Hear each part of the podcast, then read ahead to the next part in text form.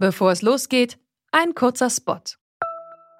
Bald starten ja wieder die Grand Tours mit viel sportlichem Ehrgeiz, medialer Berichterstattung und leider auch mit schlimmen Stürzen. Die Teilnehmenden sind hoffentlich gut abgesichert, denn im schlimmsten Fall müssen sie ihre Karrieren beenden, weil der Sturz es unmöglich macht, weiterhin zu fahren. Aber nicht nur im Sport, auch in jedem anderen Beruf kann eine Berufsunfähigkeitsversicherung sinnvoll sein. Der digitale Versicherungsmanager Clark kann euch helfen, die richtige Versicherung zu finden und schlägt euch passende Versicherungen vor. Und wenn ihr euch die Clark App holt und zwei eurer bestehenden Versicherungen hochladet, dann schenkt euch Clark mit dem Code Antritt34 einen 30 Euro Shopping-Gutschein. Den Link findet ihr in den Show Notes.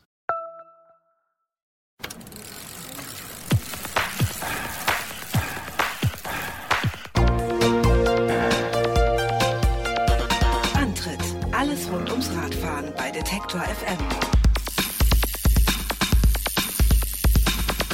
Hier ist der Antritt auf Detektor FM, der Fahrrad-Podcast auf Detektor FM. Ja, Wahnsinn. Und ich bin so froh, Gerolf, du bist wieder da. Hallo, schön. Hallo, Christian. schön, dass du mal wieder hier bist, dass Ja. du mal dir äh, das einrichten konntest, mal vorbeizuschauen. Ja, vorbeigeschneit. Schön, schön. Bist du Fahrrad gefahren in den letzten Wochen? Ja, Viel? ähm, geht so. Was heißt denn das? Naja, Arbeitsweg. Ja, Ähm, Arbeitsweg. also jeden Tag. Ja, Ja. ja. doch, ja, Mhm. jeden Tag. Äh, Arbeitsweg, ähm, zwei schöne Wochenendtouren mit Freunden, ähm, so sonntags, sonntags easygoing, irgendwie Ausfahrten und Wohin? Ziellos oder? Äh, Muldental, Rochlitz, äh, Mhm. die Ecke einmal und das andere Mal. Ah nee, wir waren, wir waren noch Richtung Saaletal unterwegs, waren wir auch vorher. Oh. Äh, ist ja schon eine Weile her. Und was das dritte, das fällt mir gar nicht ein. Wo waren wir denn da? Es war auf jeden Fall auch grandios. Mhm. Ja, es war super. Und ich habe mich äh, richtig, richtig böse ähm, gelegt. Oh, Ähm, sieht man gar nicht. nee, also böse im Sinne von, ich war saudreckig Ah. mit den schnellen Reifen dann doch irgendwie in Matsch gefahren auf dem Arbeitsweg. Und dann ähm, geht schon, geht schon, wer ist davon noch lang? Ja, wird auch gehen. Und dann zack, 30 Meter von der Stelle entfernt, an der ich mich, an der ich mich vor drei Jahren schon mal gelegt habe. Ich hatte neulich auch einen Unfall. Haben wir das schon mal thematisiert? Nee, ne? haben wir nicht. Mhm, Im Dezember hatte ich einen. Oh, Weggerutscht äh, im Park. Auch peinlich. Aber hat zum Glück keiner gesehen. Ja. ja. Aber ich habe Und, nicht. aber weißt du, was passiert ist? Bei mir sind die Griffe abgegangen. Oder besser nur einer rechts. Der Griff das muss auch super dämlich ausgesehen haben. Ungesicherte Griffe und dann hast du ins Nichts gegriffen. Genau. Nee, Also nee, ich hatte den Griff ja, in der Hand. Genau. Ja. Aber Ja. der Lenker war und Ja. dann so rechts und dann weggeslidet und auch total Hose versaut und äh, Ich sah aus wie ein Schwein und Ja. das war nach zwei Jahren das erste Mal, dass ich in Radklamotten in die Schule gefahren bin, weil es hat auch so geregnet und es hat total gepasst. Also ich hatte dann Wechselsachen und Mhm. ich habe mir gedacht, also ich falle standardmäßig einmal im Jahr hin. Ich bin, ich kann mich gar nicht erinnern an meinen letzten Sturz. Jetzt kann ich mich erinnern, aber ja. Ja, immer, irgend sowas passiert immer und dann habe ich gedacht, okay, hast es weg für dieses Jahr, bist weich gefallen, ähm, kriegst du alles irgendwie wieder sauber. Gut ist, weiter geht's. Ah, ja. Nee, einmal im Jahr, toi toi toi, äh, eher nicht. Also, mh. aber ich hatte auch Glück, weil es war direkt kurz vor meiner Haustür. Ich bin dann nach Hause, habe meine neue Sachen angezogen, musste zu einem Termin, beim MDR übrigens. Und äh, habe dann gedacht, na gut, da kannst du jetzt vielleicht nicht mit so einer komplett vermatschten Hose und äh, Jacke und so. Aber naja, das ist durch und äh, wir starten in diese Sendung, würde ich sagen. Aber vielleicht noch ein kleiner Nachtrag, bevor wir ähm, jetzt so richtig loslegen.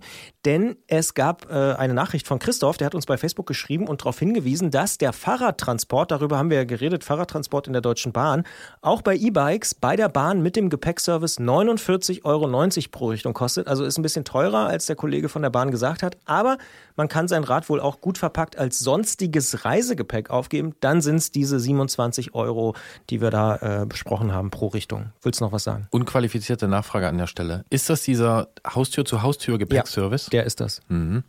Also so wie ich das kenne, das ist der Witz an der Sache, äh, vor einer Weile jedenfalls, hat der mit dem Hermes-Versand stattgefunden.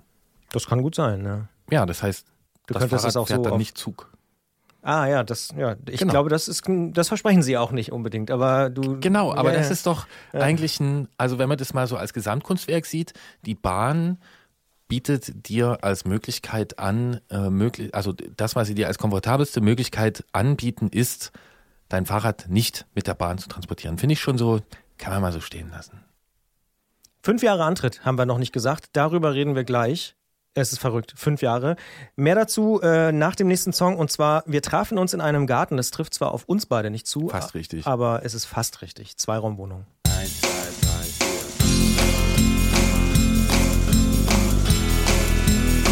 Wir trafen uns in einem Garten, wahrscheinlich unter einem Baum. Oder was in einem Flugzeug, wohl kaum, wohl kaum. Es war einfach alles anders, viel zu gut für den Moment. Wir waren ziemlich durcheinander und haben uns dann bald getrennt.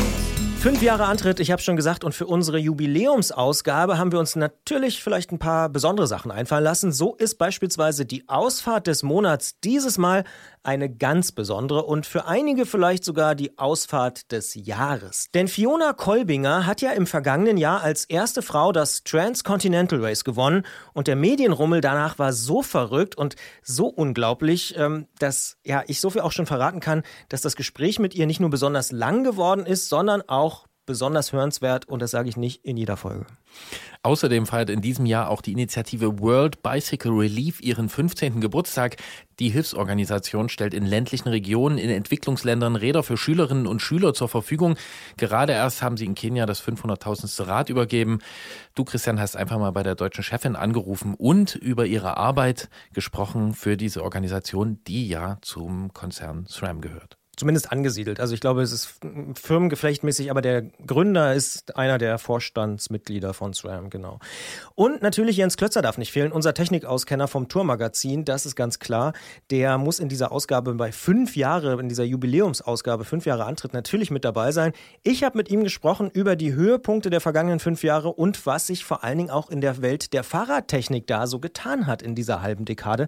Und da ist doch einiges passiert, haben wir festgestellt. Ich habe vorhin mal kurz reingehört. Ich wurde verleumdet. Aber das lassen wir jetzt auf sich beruhen. Äh, denn jetzt gleich nach dem nächsten Song sprechen wir beide dann einmal in Ruhe über diese fünf Jahre Antritt, die du jetzt schon erwähnt hast. Eine fantastische Reise mit ganz verschiedenen Abzweigungen und Erlebnissen. Der Song heißt passenderweise You and I und kommt von Caribou.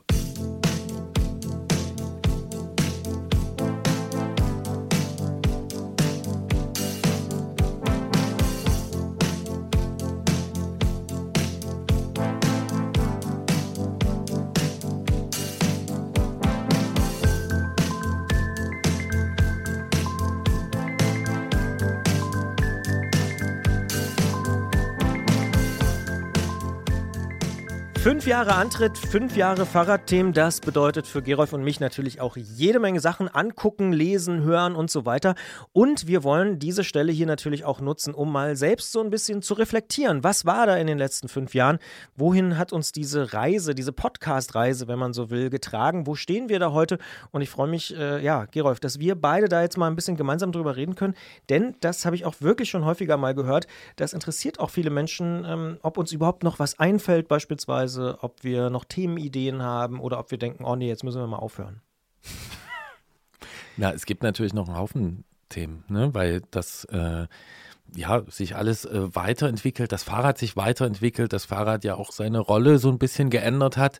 Es ist ja, glaube ich, doch schon bei mehr Leuten jetzt auf dem Zettel, ähm, als es das vielleicht vor fünf oder auch vor zehn Jahren war. Und ja, das Fahrrad an sich entwickelt sich auch weiter, immer weiter. Hm. Ich kriege die Frage auch oft bei anderen Podcasts, ehrlicherweise, Brand 1 zum Beispiel ganz genauso, äh, ah Mensch, habt ihr jetzt nicht mal alles erzählt und so. Das Lustige ist ja, ähm, wenn man, man macht sich ja dann so Themenpläne, wie ihr auch, reden drüber, das könnte man mal machen, das könnte man mal machen. Und dann passiert ja aber in der Zwischenzeit noch irgendwas. Also es ist ja nicht so, dass man irgendwo anfängt und dann hat man alles irgendwann mal abgearbeitet, sondern wenn man jetzt mal zwölf Monate Podcast gemacht hat, gibt es mindestens 36 neue Themen oder so, die da in der Zwischenzeit irgendwie aufgetaucht sind. Das finde ich eigentlich ganz spannend, ehrlicherweise, an allen Podcasts, die ich so mache. Klar, ne? Und sowas wie eine Ausfahrt des Monats, wir schaffen zwölf Leute im Jahr, das ist ja nichts. Also ja. im Vergleich zu. Es fahren viel mehr Leute Fahrrad. Ja, hab das habe ich auch schon gehört. Genau. Das stimmt. Äh, was ich dich nochmal fragen wollte an dieser Stelle ist, und äh, heute sei das mal erlaubt, fünf Jahre ist ja auch so ein bisschen ein Moment, um mal so zurückzublicken. Du hast ja mit dem Podcast nicht ganz angefangen, Podcast und Audio zu machen, aber vorher ganz viel Print gemacht. Wie erlebst du so die Unterschiede? Also gedruckte Medien und hörbare Medien, sage ich jetzt mal so? Mm, ganz offen gesagt, mache ich eigentlich nichts mehr für gedruckte Medien, bis auf so ein kleines Projekt in wirklich anderen Zusammenhängen, äh, was dann auch wieder groß ist. Aber so klassisch Fahrradmedien ähm, bin ich da eigentlich gar nicht mehr am Start. Also es hat einerseits Zeitgründe, ähm, so von dem Pensum her, was man alles überhaupt so schaffen kann. Und dann, dass das für mich, äh, dieser Podcast hier, ähm, ja, schon so eine, so eine Entdeckung gewesen ist und das auch weiter ist. Äh, und dass ich gemerkt habe, so nah im Radiosinne oder so nah im Audiosinne, wie das eben geht, ähm, komme ich halt äh, mit anderen Medien äh, nur schwer. Ähm, ich kann Leute sehr schnell erreichen, äh, was ich immer so sage als Vergleich. Äh, wenn wir früher irgendeine Geschichte irgendwo gemacht haben, eine Reportage, dann ist man irgendwo hingefahren, dann musste man den Fotografen mitnehmen, dann musste der Typ, den man da besucht hat, ähm, der musste halt seine Werkstatt aufräumen oder was auch immer, wo man da hingefahren ist. Da muss man dann irgendwie sich saubere Klamotten anziehen, muss zum Friseur Friseur, was weiß ich. Ja, ne, wenn man für schwierig, irgendein ja. äh, Magazin fotografiert wird, also viel mehr Aufwand für jemand, der da porträtiert wird. Ach, ich dachte Ähm, für dich als Reporter auch. Ach so, Saubere Sachen anziehen. ja, genau, ne? Das muss ich nämlich auch nicht mehr.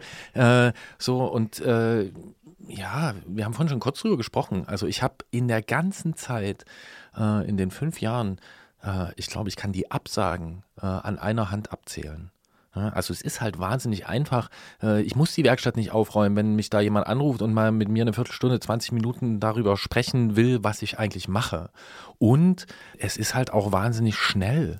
Es ist ähm, der Mapspace, wo das hier, was weiß ich, auf welchen Server das äh, fließt, das ist ja, das kostet nichts. Ich habe überhaupt keinen Kostendruck. Äh, wir können hier machen, was wir wollen. Äh, wir müssen uns, äh, gut, du musst dich darum kümmern, wie dieser Podcast finanziert wird. Mir kann das völlig egal sein. Es gibt keine Beschränkung, zum Beispiel was einen Seitenumfang oder sowas anbelangt. Äh, und es ist alles viel schneller und ich bin auch näher dran, weil das ist eigentlich für mich das, was sich die ganze Zeit so immer durchträgt. Ähm. Fahrräder sind cool und schön, aber am Ende sind es Werkzeuge und was, was, das, was mich interessiert, sind die Erfahrungen und sind die Leute. Ja, und den Eindruck äh, eines Menschen, wie er spricht, was er erlebt hat, wie er, mit welchem Ton in der Stimme äh, er oder sie was erzählt, ähm, das kriege ich halt einfach audiomäßig äh, viel besser rüber oder vielleicht einfacher. Vielleicht sagen wir einfacher dazu. Man hört die Begeisterung, ne? Also jetzt auch bei dir und aber auch bei den Leuten, mit denen wir irgendwie reden. Ich finde, das ist wirklich sowas, was ja in Printinterviews schwer, sagen wir mal sehr schwer zu, zu vermitteln ist. Ja, also es gibt auch total gute Printinterviews, aber ich kann es nur für mich sagen, ich bin eigentlich in dieses äh, Printjournalismus Thema Fahrrad bin ich auch nur reingerutscht, weil ich mit ganz vielen Leuten gesprochen habe. Das ist mir dann im Nachhinein auch irgendwann klar geworden.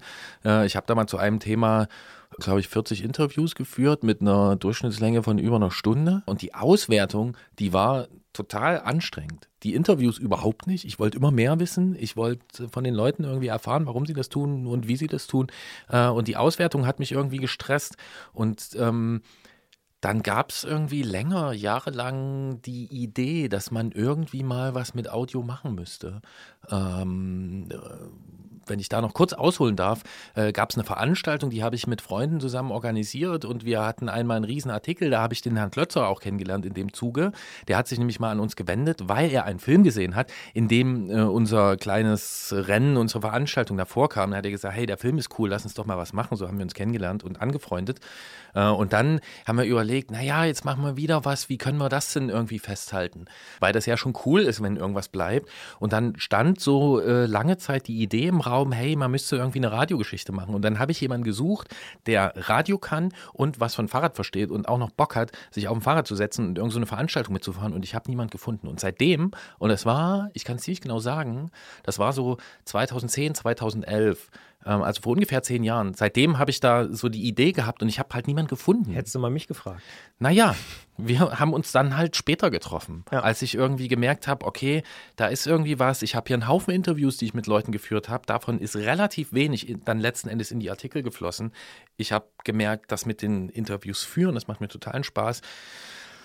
Transkribieren, äh, zusammendampfen, irgendwie. Ich war da nie der Schnellste. Also ich, ist, glaube ich, auch ganz gut geworden so. Das war okay. Ähm, aber das Schreiben an sich war mir gar nicht so wichtig. Und deswegen hat sich dann Antritt auch, glaube ich, also meinerseits dann so entwickelt. Und darüber müssen wir natürlich noch ein bisschen mehr reden. Im Podcast, im Bonustrack, logischerweise, alle, die uns regelmäßig hören, wissen, dass wir da noch ein bisschen mehr Zeit haben, ausführlicher in die Tiefe gehen können. Das machen wir hier an dieser Stelle, ist aber Schluss für die Sendung. Wer uns also im Livestream hört bei Detektor FM, der muss an dieser Stelle mm, ja, aufhören oder kann den Podcast nachhören, um noch mehr zu erfahren und kriegt dafür jetzt ein bisschen Musik. Wir sagen an dieser Stelle schon mal äh, bis gleich. Bis gleich. Und schwuppsiwupps sind wir drin im Bonustrack. Eine kleine Fußnote noch. 2009, habe ich irgendwann schon mal erzählt, haben wir den Jingle für Antritt schon mal gebaut, als wir ganz, ganz am Anfang von Detektor drüber nachgedacht haben, wie so ein Podcast, wie so eine Radiosendung irgendwie klingen könnte. Deswegen hättest du mich mal 2009, aber klar, wir kannten uns noch nicht. Irgendwann später kam es dann dazu. Vor ungefähr, ja, mm, fünfeinhalb Jahren oder irgendwie sowas muss es ja gewesen sein, als du hier bei Detektor dann reingeschneit bist. 2014 im Herbst. Ja, so muss es gewesen sein. Und worüber wir gleich noch reden müssen, ich habe gleich mir hier so ein paar Notizen gemacht, als du so erzählt hast und ein bisschen ins Erzählen gekommen bist. Du hast gesagt, Entdeckung. Podcast hören ist eine Entdeckung. Warum? Na, eigentlich aus den Gründen, die ich genannt habe. Also, das werden für dich alles Klischees sein und das ist wahrscheinlich heutzutage auch, wo ganz viele Leute ganz viele Podcasts hören, ist es auch sowas, was sowieso schon jeder für sich festgestellt hat, ähm, dass man halt irgendwie das Gefühl hat, man kommt den Leuten wirklich nah. Also, so zur Zeit ist, glaube ich, so das Beispiel, wo sich so alle drauf einigen können oder die meisten, ist halt irgendwie jeder kennt Charlotte Roche und äh, Martin und die Probleme, die da in dieser Beziehung sind und man hat halt einfach das Gefühl, man ist da dabei. Pardiologie, also das, ja. Genau. Ja. Also, das ist natürlich in dem Fall auch dadurch, dadurch, dass es, dass es sich wöchentlich wiederholt und man da immer wieder, äh, wieder anknüpft an der Stelle. Aber ja, ich, du schimpfst ja auch regelmäßig mit mir, wenn ich dann noch irgendwie noch eine Frage stelle und noch was, aber ich habe überhaupt nichts dagegen, mir Interviews mit Leuten reinzuziehen, die über eine Stunde dauern. Ich kann da eintauchen, äh, da gibt es dann auch andere Formate, Hotel Matze total cool, durch die Gegend, sowas alles, äh, Deutschlandfunk Kultur im Gespräch, sowas, das frühstücke ich alles ab und das ist mir geht es auch so irgendwo ein Gespräch, ich sehe sehe das irgendwie, wenn ich so klassisch das nicht irgendwie im, in, in Spotify oder irgendwie die Länge des Gesprächs nicht sehe und ich klicke auf den Beitrag und sehe dann, das ist nur sieben Minuten lang, da denke ich mir, Mann, da geht doch mehr. Nehmt euch mehr Zeit. Ja. Und du hast das Thema Absagen angesprochen. Da würde ich jetzt doch nochmal nachhaken wollen. Nur eine Handvoll. Kannst du das irgendwie kategorisieren? Musst ja nicht sagen, wer abgesagt hat, aber gibt es irgendwie äh, Muster, die du erkennen kannst? Oder liegt es dann oft nur an Termingründen oder so? Hm, naja, also du hast ja in der letzten Sendung ähm, gesprochen mit der Deutschen Bahn. Stimmt. Ähm, da hatte ich vorher schon mal eine Anfrage gestartet.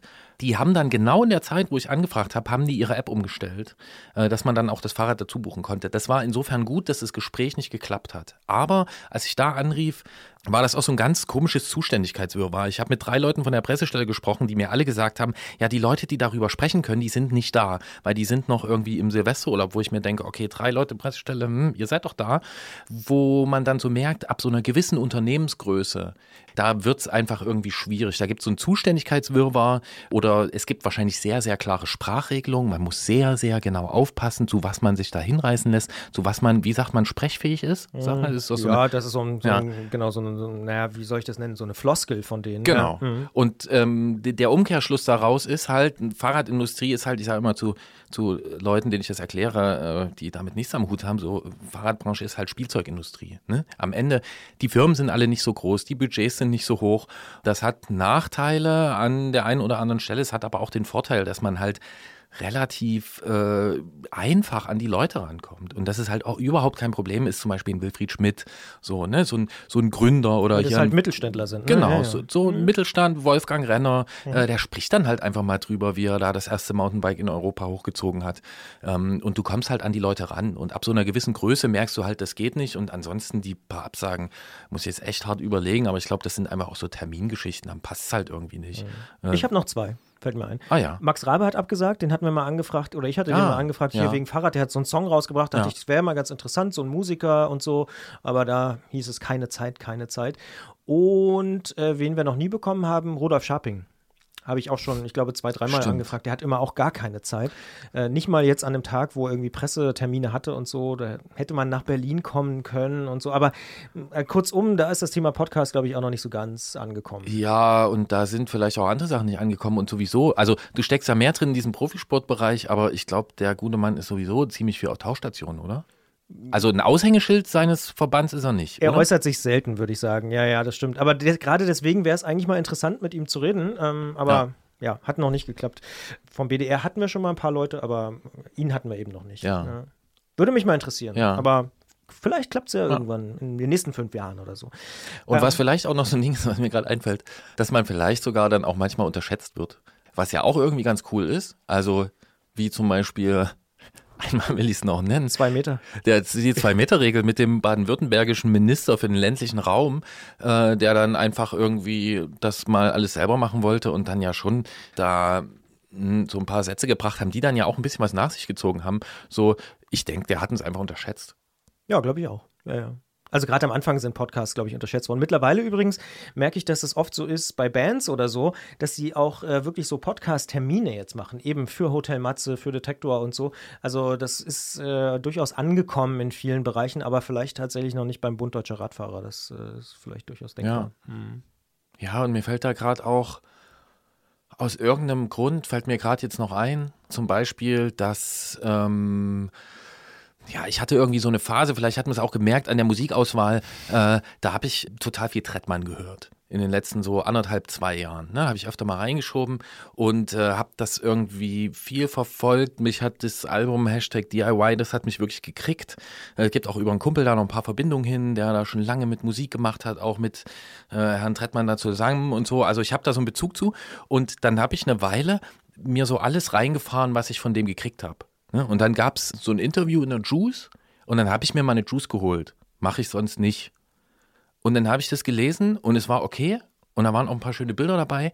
Aber aus diesen ganzen, weiß ich nicht, diese Formate, die es da gibt, wo die dann eine Stunde durch Berlin laufen und die, diese ganzen, ne, du kennst die. Durch die Nacht und so.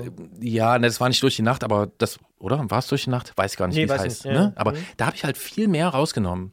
Äh, viel mehr, viel mehr rausgezogen und schwupps hat sich dann auch rausgestellt, war dann, glaube ich, auch die vorletzte Ausgabe der Juice. Die haben dann auch zugemacht, ähm, weil die natürlich auch unter diesem ne, Druck stehen hier, wir haben uns getroffen mit dem, aber wie viel können wir unterbringen? Haha, ich muss es auf Papier drucken. Dieser ganze aus unserer Sicht jetzt vielleicht ein bisschen überheblich gesagt, Wahnsinn, der da dran hängt, ähm, das zu vertreiben. Und da habe ich das auch so gemerkt. Also ich bin inzwischen ja auch voll auf Audio und manchmal audiovisuell. Wobei ich das auch einschränken muss, so diese ganzen YouTube-Clips, irgendwas, ich gucke mir das alles nicht mehr an. Und das ist auch schon lange so, dass ich das nicht mehr gucke. Und das ist, darf ich noch einen Bogen schlagen? Bitte. Ja. Das ist nämlich auch das Coole, weil Audio halt irgendwie charmant ist. Ne? Die ganzen Situationen, was mir schon Leute gesagt haben, bei was die Podcasts hören, und ich merke es ja bei mir selber auch, bei was ich andere Podcasts höre, äh, das ist einfach cool. Das finde ich so, du bist nah, aber das ist, das geht dir auch nicht auf den Nerv. Es Bart sauber machen, sage ich nur.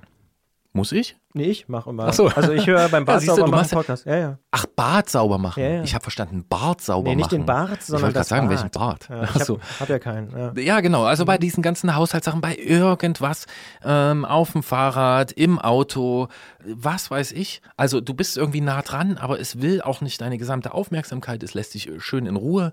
Ich sag's einmal, Kino im Kopf. Ja, okay, ja. Das ist das schlimme Wort. Oh, da zuck ich zusammen. Ja, Ja, da aber- ja, zuckt ja. er zusammen, aber ja. das ist einfach cool. Deswegen ist das für mich so eine Entdeckung, aber das ist jetzt auch wirklich keine revolutionäre Feststellung, weil das geht ja gerade ganz vielen Leuten so. Nee, pass auf. Aber tatsächlich ist es bei mir so, dass ich immer noch, wenn du schon das, äh, die abgedroschene Metapher von Kino im Kopf äh, hier rausziehst Ja, aus, dem, aus dem Phrasenschwein, deine Fatbike-Töne aus dem Erzgebirge, die sind mir wirklich immer noch im Kopf. Das fand ich wirklich ganz, ganz groß. Und das war, glaube ich, die allererste Folge. Ähm,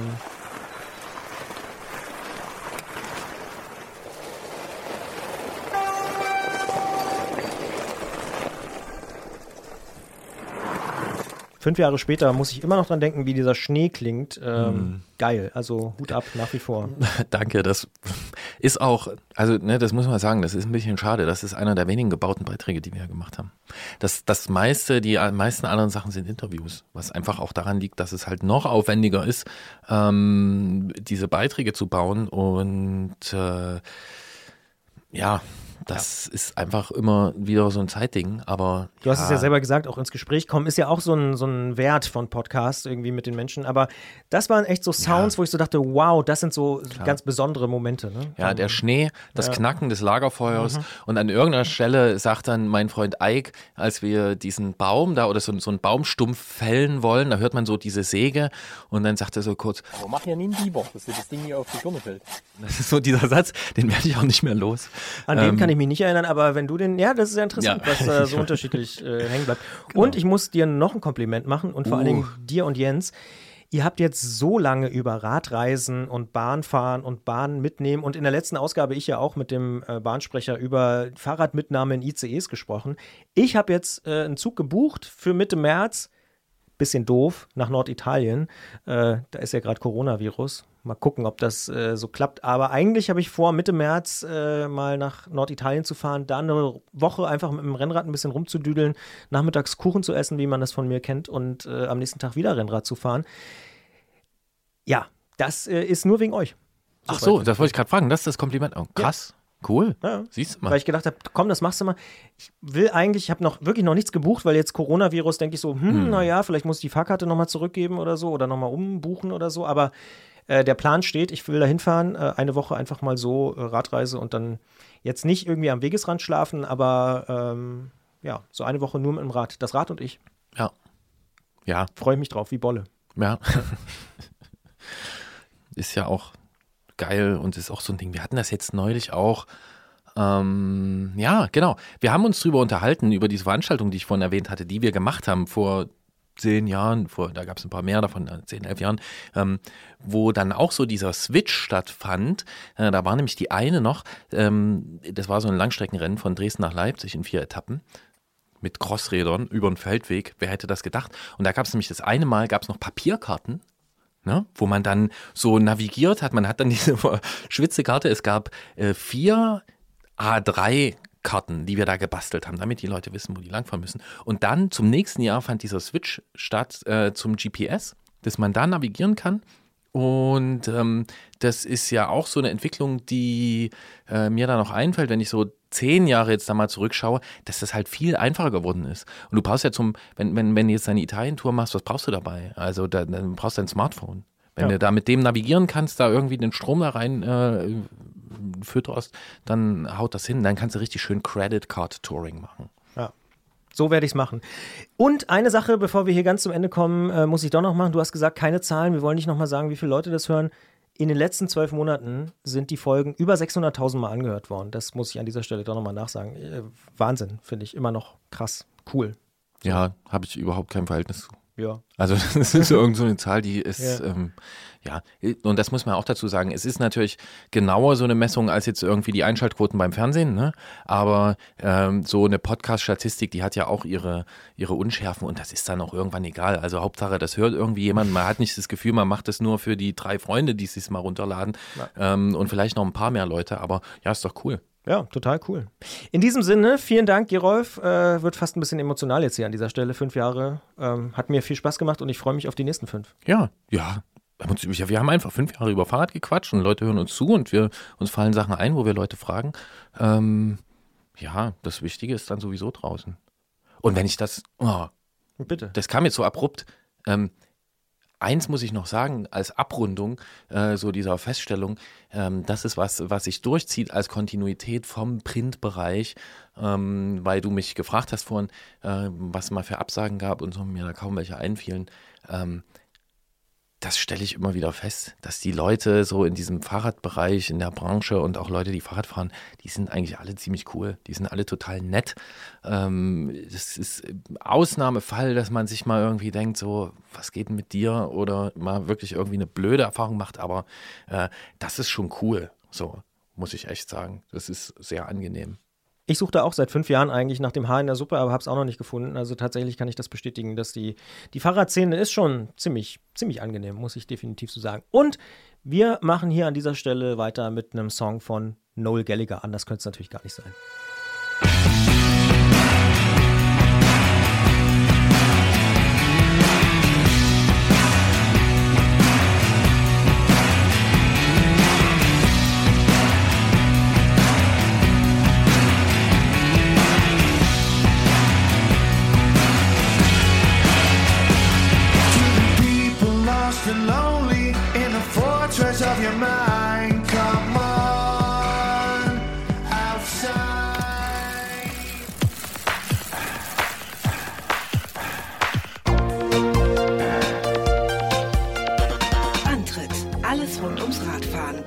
Detektor FM. Diese Ausgabe unseres kleinen Podcasts hier ist ja eine ganz besondere Ausgabe, denn wir feiern in unseren fünften Geburtstag rein. Und im Vorfeld haben wir deshalb natürlich auch ein bisschen geguckt, ob wir nicht jemanden finden, der mit uns zusammen feiert. Denn eigentlich macht es ja immer mehr Spaß, gemeinsam zu feiern. Und zack, die Hilfsorganisation World Bicycle Relief feiert auch gerade runden Geburtstag und zwar schon den 15. Die Initiative ist also bereits dreimal so alt wie der Antritt. World Bicycle Relief will Menschen in ländlichen Entwicklungsländern eine größere Mobilität ermöglichen. So steht es auf der Seite. Und in den vergangenen 15 Jahren sind dadurch über 2200 Fahrradmechanikerinnen und Fahrradmechaniker ausgebildet worden. Und erst vor ein paar Tagen ist in Kenia das mittlerweile 500.000. Rad übergeben worden. Zeit also mal bei den Macherinnen anzurufen. Christina Yasunaite ist die deutsche Geschäftsführerin von World Bicycle Relief und gerade erst aus Simbabwe wiedergekommen und sie spricht mit mir über die Hilfsorganisation und über diesen Meilenstein 500.000 Räder. Ich sage Hallo und schönen guten Tag. Hallo, guten Tag. Die Meldung, mit der ihr zuletzt für Aufsehen gesorgt habt, ist dieses 500.000. Fahrrad, was ich gerade schon angesprochen habe. Was genau bedeutet denn diese Zahl für euch? Ja, äh, das ist ein sehr, sehr schöner Meilenstein natürlich, weil ähm, damit sind wir definitiv ähm, die erste Organisation, die so viele Räder an Menschen, die äh, eingeschränkte Mobilität haben, übergeben können. Zugleich ist das erste Anfang, wenn man bedenkt, dass weltweit wahrscheinlich äh, mehr als eine Milliarde Menschen davon abhängig sind, ähm, meistens ihren Leben halt, äh, Lebensunterhalt zu Fuß zu bestreiten. Also es gibt noch sehr viel zu tun. Warum macht ihr das denn mit den Fahrrädern? Also, was ist die Idee dahinter? Man muss sich immer äh, äh, bei sich selbst anschauen. Unser Leben hängt sehr, sehr, sehr stark davon ab, wie mobil wir sind und welche äh, Transportoptionen wir haben. Ähm, davon hängt fast alles ab, welche Schulen wir besuchen, welche Jobs wir wählen und wie wir im Notfall ähm, in die Kliniken kommen. Und ähm, wie gesagt, bei sehr, sehr vielen Menschen weltweit ist das alles sehr, sehr eingeschränkt und dadurch haben sie Schwierigkeiten aus ihrer Armut ähm, rauszukommen und äh, vor, voranzukommen im Leben. Jetzt ist ja das Fahrrad, was ihr baut, kein normales Fahrrad, wie man es jetzt vielleicht im Laden kaufen könnte, sondern es nennt sich Buffalo Rad und ist doch ganz anders als äh, jetzt klassische Räder, wie man sie vielleicht jetzt wirklich in Deutschland kennt. Beschreibt doch mal, äh, was das Besondere an diesem Fahrrad ist. Ja, genau. Äh, das äh, Buffalo Rad, äh, zu Deutsch würde man sagen Büffel, es ist echt so stark wie ein Büffel. Also das Konzept ist, das Rad so einfach wie möglich und zugleich so stark wie möglich ähm, zu bauen. Denn in den ländlichen Gegenden, wo wir arbeiten, haben die Menschen meist ähm, Schwierigkeiten, Ersatzteile zu bekommen oder das richtige passende Werkzeug äh, zu finden. Deswegen ist unser Rad so ähm, konzipiert, dass man das mit dem einfachsten Werkzeug äh, reparieren kann. Also mit Sechskantmuttern äh, werden die Räder zusammengeschraubt. Äh, Und vom Haus aus sind sie auch schon so stark, dass die möglichst lang auch gar nicht kaputt gehen. Ähm, zum Beispiel der Gepäckträger für, von dem Buffalo Rad ist für 100 Kilogramm Lasten ausgelegt, plus der Radfahrer oder Radfahrerin. Wo verteilt ihr denn diese Räder? Also wie wählt ihr die Region aus, wo ihr diese Fahrräder verteilt? Also wir schauen, äh, ähm, wir suchen uns die Region aus, wo so ein Fahrrad den größten Unterschied ausmachen kann. Und ähm, meistens sind das ländliche Gegenden, wo Menschen echt keine andere Option haben, als stundenlang äh, zu Fuß irgendwo hinzulaufen. In diesen Gegenden, so wie in Simbabwe, wo ich gerade war, äh, muss man sich vorstellen, dass in den Dörfern Leute leben, ähm, oft auch drei, vier, fünf Kilometer von der Straße, was wir als überhaupt als Straße bezeichnen würden, weg. Also das heißt, äh, deren Häuser werden oft nur mit einem schmalen Fußpfad äh, zu, äh, mit der Straße verbunden. Dort gibt es eben keine anderen Möglichkeiten, als äh, zu Fuß zu laufen. Und das sind so Gegenden, wo so ein einfaches Fahrrad sofort, sobald es da ist, einen Unterschied machen kann. Äh, bis zu dem Moment, wo es ähm, auseinanderfällt und nicht reparabel ist. Und deswegen bemühen uns auch so stark, die Räder sehr, sehr stabil und langlebig zu machen und äh, darüber hinaus auch die Infrastruktur zu schaffen mit den Fahrradmechanikern, äh, die die Räder ähm, warten und reparieren können. Weil auch wenn das die stärksten Räder auf dem afrikanischen Kontinent sind, trotzdem sind das Fahrräder und die brauchen Wartung und Reparatur. Und deswegen ist es wichtig, dass man sich auch darum kümmert. Wie macht ihr das? Also wie kümmert ihr euch darum? Also ähm, man muss sich so vorstellen, wenn, äh, es ist nicht so sinnvoll, irgendwohin ähm, äh, Räder zu bringen, äh, das am Straßenrand abzustellen und zu hoffen, dass der Rest irgendwie von alleine passiert. Wenn wir die Räder hinliefern, dann äh, kommen die meistens in ein im Vorfeld äh, durchdachtes und designtes Programm ähm, rein. Das heißt, meiste Räder gehen entweder im Bildungssektor, ähm, sprich, äh, die werden an Schüler und Schülerinnen übergeben, die sehr, sehr lange Distanzen haben, zu, äh, um in die Schulen zu kommen. Oder im Gesundheitswesen werden die Fahrräder an Krankenpflegerinnen und Krankenpfleger, die meist auch freiwillig ihre ähm, Arbeit leisten, übergeben, damit sie mehr Patienten erreichen können. Oder im Wirtschaftssektor ähm, gehen die Räder an Bauern und Bäuerinnen, die zum Beispiel Milch äh, zur Kühlungsstation bringen können oder Getreide transportieren können oder frisches Gemüse zum Markt und so weiter und so fort. Und äh, dort ähm, äh, werden die Räder dann ähm, im jeweiligen Sektor mit, mit Vereinbarungen eingesetzt. Eins von den Kriterien ist immer natürlich die Distanz, die die Menschen zu laufen haben, weil äh, wenn, die, wenn die Kinder zu oft zur, zur Schule äh, weit laufen, es ist nicht so, dass jedes Kind so weit laufen muss. Es gibt auch ein paar Kinder, die halt in der Nähe von Schule leben. Deswegen wäre es äh, sinnvoller, die Räder an andere Kinder zu, zu übergeben, die oft für sieben, neun, teilweise zwölf oder 15 Kilometer in eine Richtung laufen müssen. Also es geht darum, einfach auch die Menschen zu identifizieren im Vorfeld und die Räder an die Menschen zu übergeben. Wenn die schon mal ausgewählt sind, wir vereinbaren mit den Menschen Verträge, dass die sich um die Räder auch kümmern, dass die die warten und dass die dafür einsetzen, wofür sie bestimmt äh, waren, sei es eben, äh, wie gesagt, um Schule zu erreichen oder den Kranken zu helfen oder die wirtschaftliche Lage in der Gegend zu verbessern. Das sagt Christina Yasunaite und wir sprechen gleich im Podcast noch ein bisschen weiter, vor allen Dingen natürlich auch über die Frage, wo eigentlich das Geld herkommt, denn ich kann mir vorstellen, diese ganze Planung, die Fahrradmechaniker und natürlich auch die Produktion der Räder kostet natürlich auch was. An dieser Stelle aber schon mal vielen Dank für das Gespräch und bis gleich im Podcast. Vielen Dank. Und damit sind wir mittendrin im Podcast Bonustrack schon. Und die Frage habe ich gerade schon angedeutet: Wie finanziert sich denn der World Bicycle Relief? Also, wo kommt das Geld her? Ja, wir haben äh, ein Modell entwickelt, wo wir jetzt ähm, die finanziellen Mittel in zweierlei äh, Art und Weisen äh, bekommen. Ähm, die erste beruht auf Spenden, und zwar Spenden von vielen Privatpersonen, aber auch äh, Unternehmen oder Stiftungen. Ähm, damit werden meist äh, die Räder für Bildungssektor finanziert und ähm, Gesundheitswesen. Und der zweite Finanzierungsstrom ist eigentlich erst nach und nach entstanden. Und zwar ähm, als wir in 2006 in Afrika angefangen zu arbeiten haben und die Räder nur im Bildungssektor und Gesundheitssektor verteilt haben, es ist etwas Wunderbares passiert. Äh, einige Monate später ähm, kamen auf uns Bauer zu und kleine Händler und die haben gesagt, so ein starkes Rad wie das Buffalo-Rad, so eins bräuchte ich auch. Denn ich könnte damit mehr Milch transportieren, mehr Gemüse und so weiter und so fort. Und wir haben gesagt, okay, ähm, wir können allerdings die Räder nicht durch äh, Spenden finanzieren. Es gab aber Bedarf und äh, die Menschen haben gesagt, okay, wir können vielleicht die Räder selbst käuflich erwerben und wir haben ein ähm, Social Business Unternehmen gegründet, ähm, was wir zu 100 Prozent besitzen.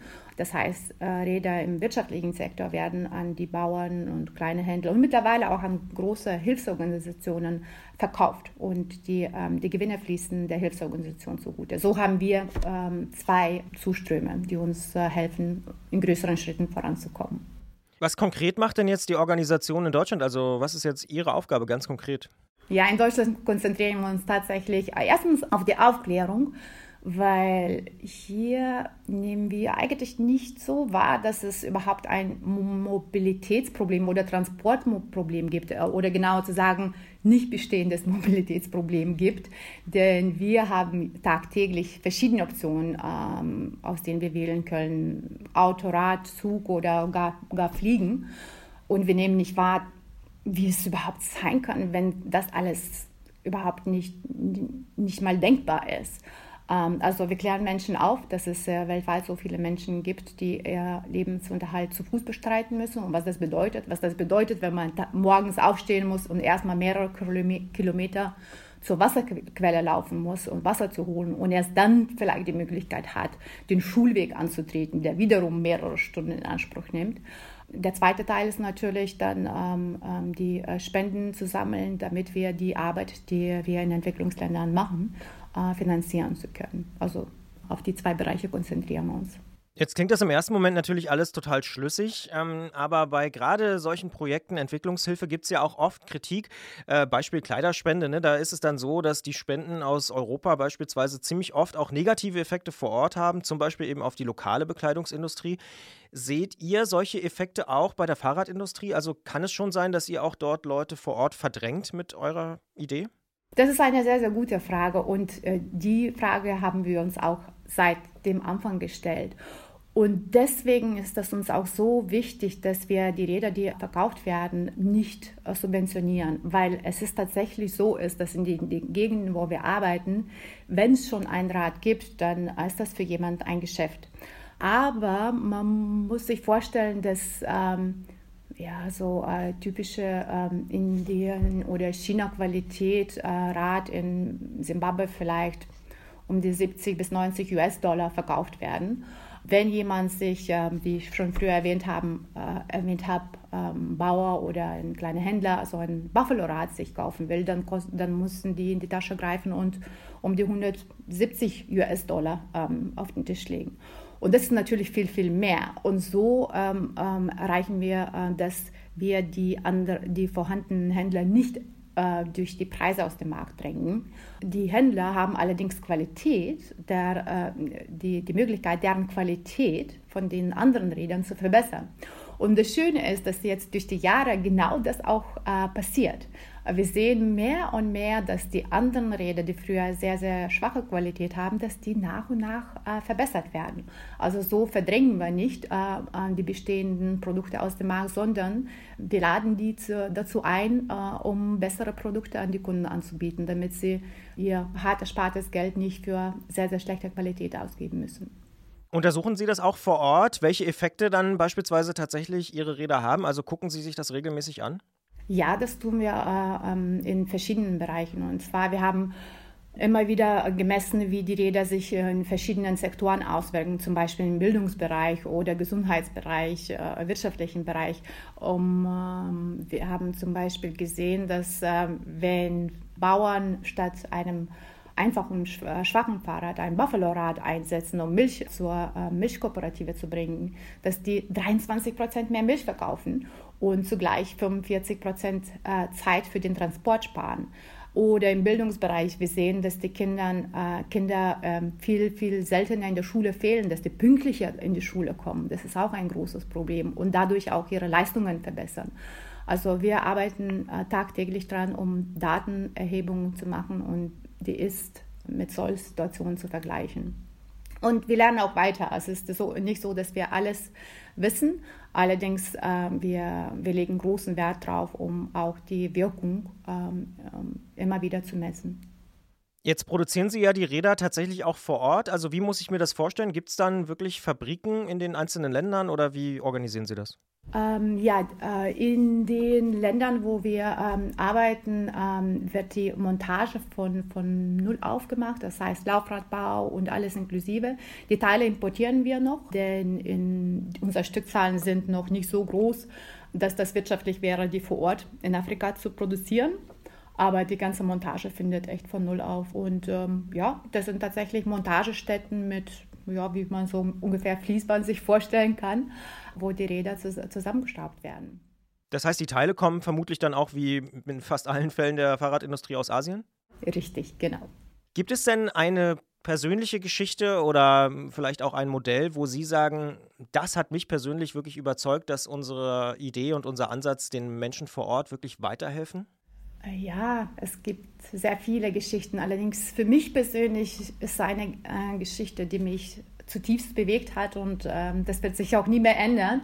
Und die habe ich bei meiner allerersten Reise ähm, nach Afrika erlebt und damals in Sambia.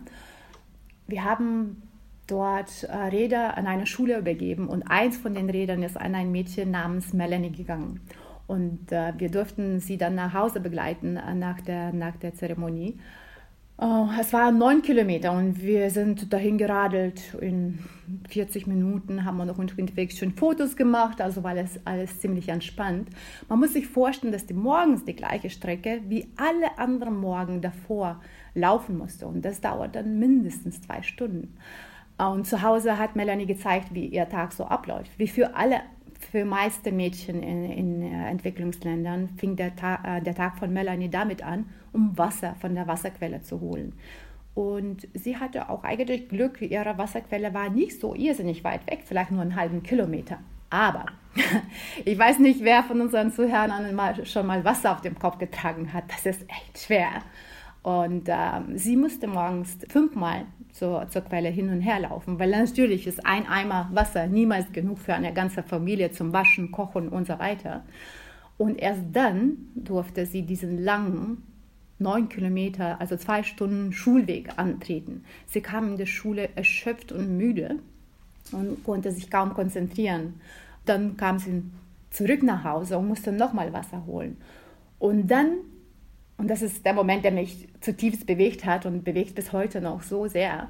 Und dann wird es auf einmal dunkel, weil die Sonne geht da auf einen Schlag unter. Und seitdem sie keinen Strom zu Hause haben, konnte Melanie auch nie Hausaufgaben machen. Und das war der Moment, wo ich verstanden habe, wenn ich an ihrer Stelle gebo äh, geboren gewesen wäre, hätte es auch nicht geschafft. Es ist unmöglich, irgendwie aus diesem ähm, Armutskreis rauszukommen, wenn man überhaupt keine Chance hat, ähm, in der Schule richtig voranzukommen. Es ist und da kann das Fahrrad einfach auf einen Schlag alles verändern. Man spart dann drei, vier, fünf Stunden pro Tag, die man sonst äh, mit dem ähm, zu Fuß laufen verbringt und kann man das in andere Sachen investieren. Und so, so, geht, die, so geht die Entwicklung.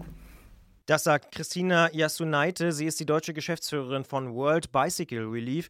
Die Organisation hat gerade ihr 500.000. Rad übergeben. Und ich sage vielen Dank für die Erklärung Ihrer Arbeit und für das Gespräch. Danke auch.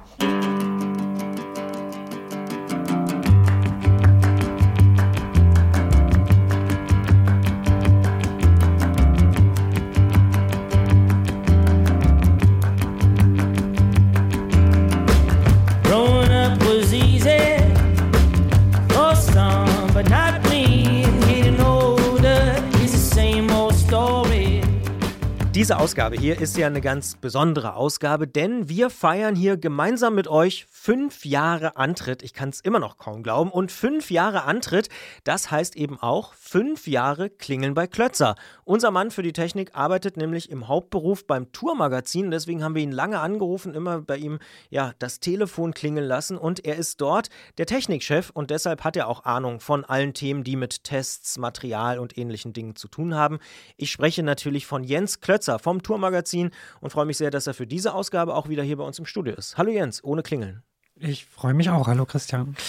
Gleich als erste Frage mal so vorneweg. Gibt es denn irgendwie eine Episode oder eine Ausgabe, an die du dich noch besonders gut erinnerst? Vielleicht auch, weil, weiß ich nicht, die Telefonleitung nicht geklappt hat oder irgendwas? Nö, solche Missgeschicke sind uns nicht passiert. Ich glaube, wir haben eine Outstanding-Ausgabe mal gehabt zum Anlass der tatsächlichen physikalischen Entdeckung von Gravitationswellen. Dann haben wir mal so ein bisschen philosophiert, was das für Fahrradfahrer bedeutet. Und äh, die war so ein bisschen ja, outside the special. box. Also, ja, ganz schön special. ja. Aber ansonsten fand ich alle Sendungen mega interessant. Ja.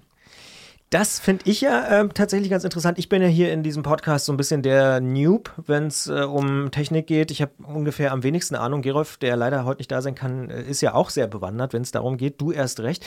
Ihr habt auch ziemlich viele so Detaildiskussionen. Ne? Ich erinnere mich an ziemlich viele Reifenthemen. Tubeless, sage ich nur. Hashtag Tubeless.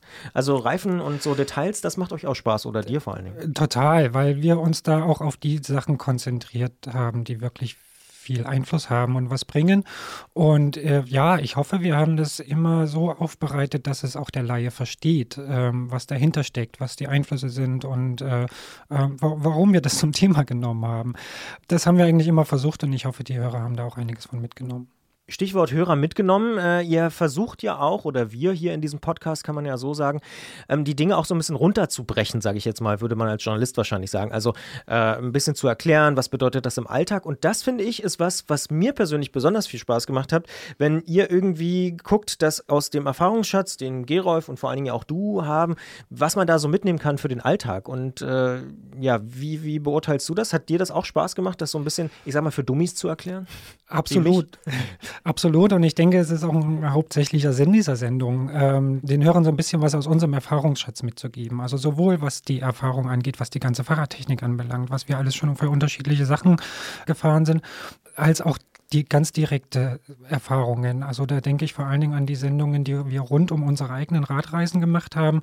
Wie reise ich mit dem Rennrad? Welches Gepäck ist sinnvoll? Wie plane ich die Strecken am besten und so?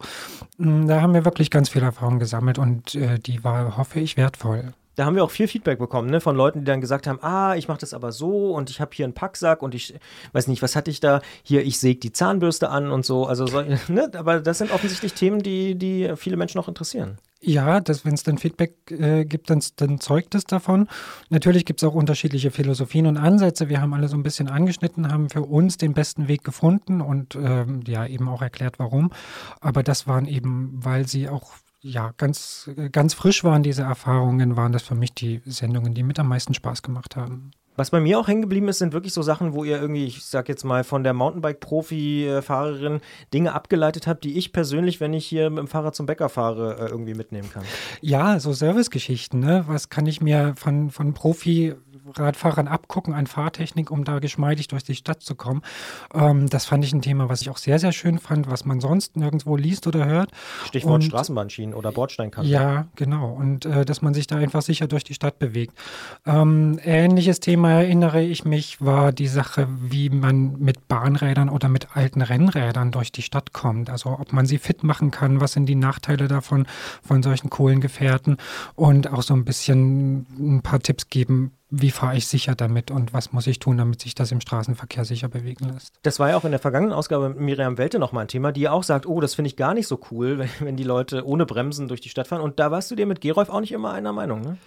Ähm, nee, wir waren oft einer Meinung, aber nicht immer. Aber äh, Gerolf fand jetzt das alte Rennrad für die City tauglicher, als ich es fand. Und ich habe die, ich habe den, das Interview mit der Miriam Welter auch äh, gehört und sie hat mir da echt aus dem Herzen gesprochen. Ich finde es auch ähm, ziemlich unverantwortlich ohne Bremsen im Straßenverkehr. Jetzt kann Gerolf dir natürlich nicht widersprechen an dieser Stelle. Aber hey, äh, aber das Thema Licht will ich noch ansprechen. Das habe ich nämlich beim Durchklicken gesehen, kommt wirklich sehr, sehr häufig vor und ist auch ein Sicherheitsthema natürlich.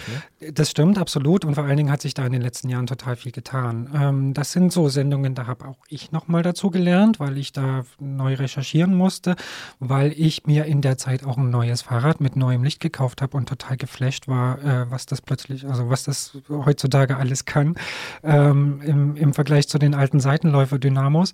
Und äh, ja, da habe auch ich noch was lernen können bei den Sendungen teilweise. Mhm. Stichwort du noch was lernen, darüber reden wir gleich noch im Podcast Bonustrack, denn was bei mir auch hängen geblieben ist, ist zum Beispiel das Thema äh, Kindertransport. Transport auf dem Fahrrad. Darüber haben wir auch geredet, weil du ja jetzt Papa geworden bist. Da lerne ich stetig dazu, genau. Wir hatten das als Thema, wir hatten Lastenräder als Thema, wir hatten Transport mit dem Rad und auch, ich glaube, Kinderräder schon als Thema. Das betrifft mich jetzt besonders und da wird wahrscheinlich noch die ein oder andere Sendung dazu kommen in der Zukunft. Darüber sprechen wir auch gleich noch im Podcast Bonustrack. An dieser Stelle aber auf jeden Fall schon mal vielen Dank für das Gespräch und überhaupt auch vielen Dank für fünf Jahre Klingelmer Klötzer. Das muss man auch mal sagen. Äh, in der Kontinuität ist auch nicht selbstverständlich. Danke dir. Ich danke euch. Und glücklicherweise hast du das Studio noch nicht verlassen. Du bist einfach hier geblieben äh, für den Podcast Bonustrack. Ich kann es nur nochmal betonen. Ich bin wahnsinnig dankbar und ich glaube, das darf ich auch im Namen von Gerolf sagen, dass du das wirklich jeden Monat durchgezogen hast. Hast du manchmal gedacht, oh, jetzt ist schon wieder so weit oder sagst du, nö, macht mir eigentlich Spaß? Ich habe eigentlich immer gesagt, nö, das macht mir eigentlich Spaß. Also, weil die Themen so vielfältig sind und weil sie praxisnah sind, ähm, habe ich das oder mache das nach wie vor immer, immer noch total gerne. Ich merke, dass das Themen sind, die uns selber beschäftigen, die uns auch selber selber betreffen. Und deswegen hoffe ich und glaube ich, dass es auch viele Hörer da draußen betrifft, die dann davon gute Tipps mitnehmen können. Und deswegen bin ich nach wie vor gerne dabei. Jetzt hast du schon erwähnt, dass beim Thema Licht sich wahnsinnig viel getan hat in den letzten fünf Jahren, dass sich da viel verändert hat.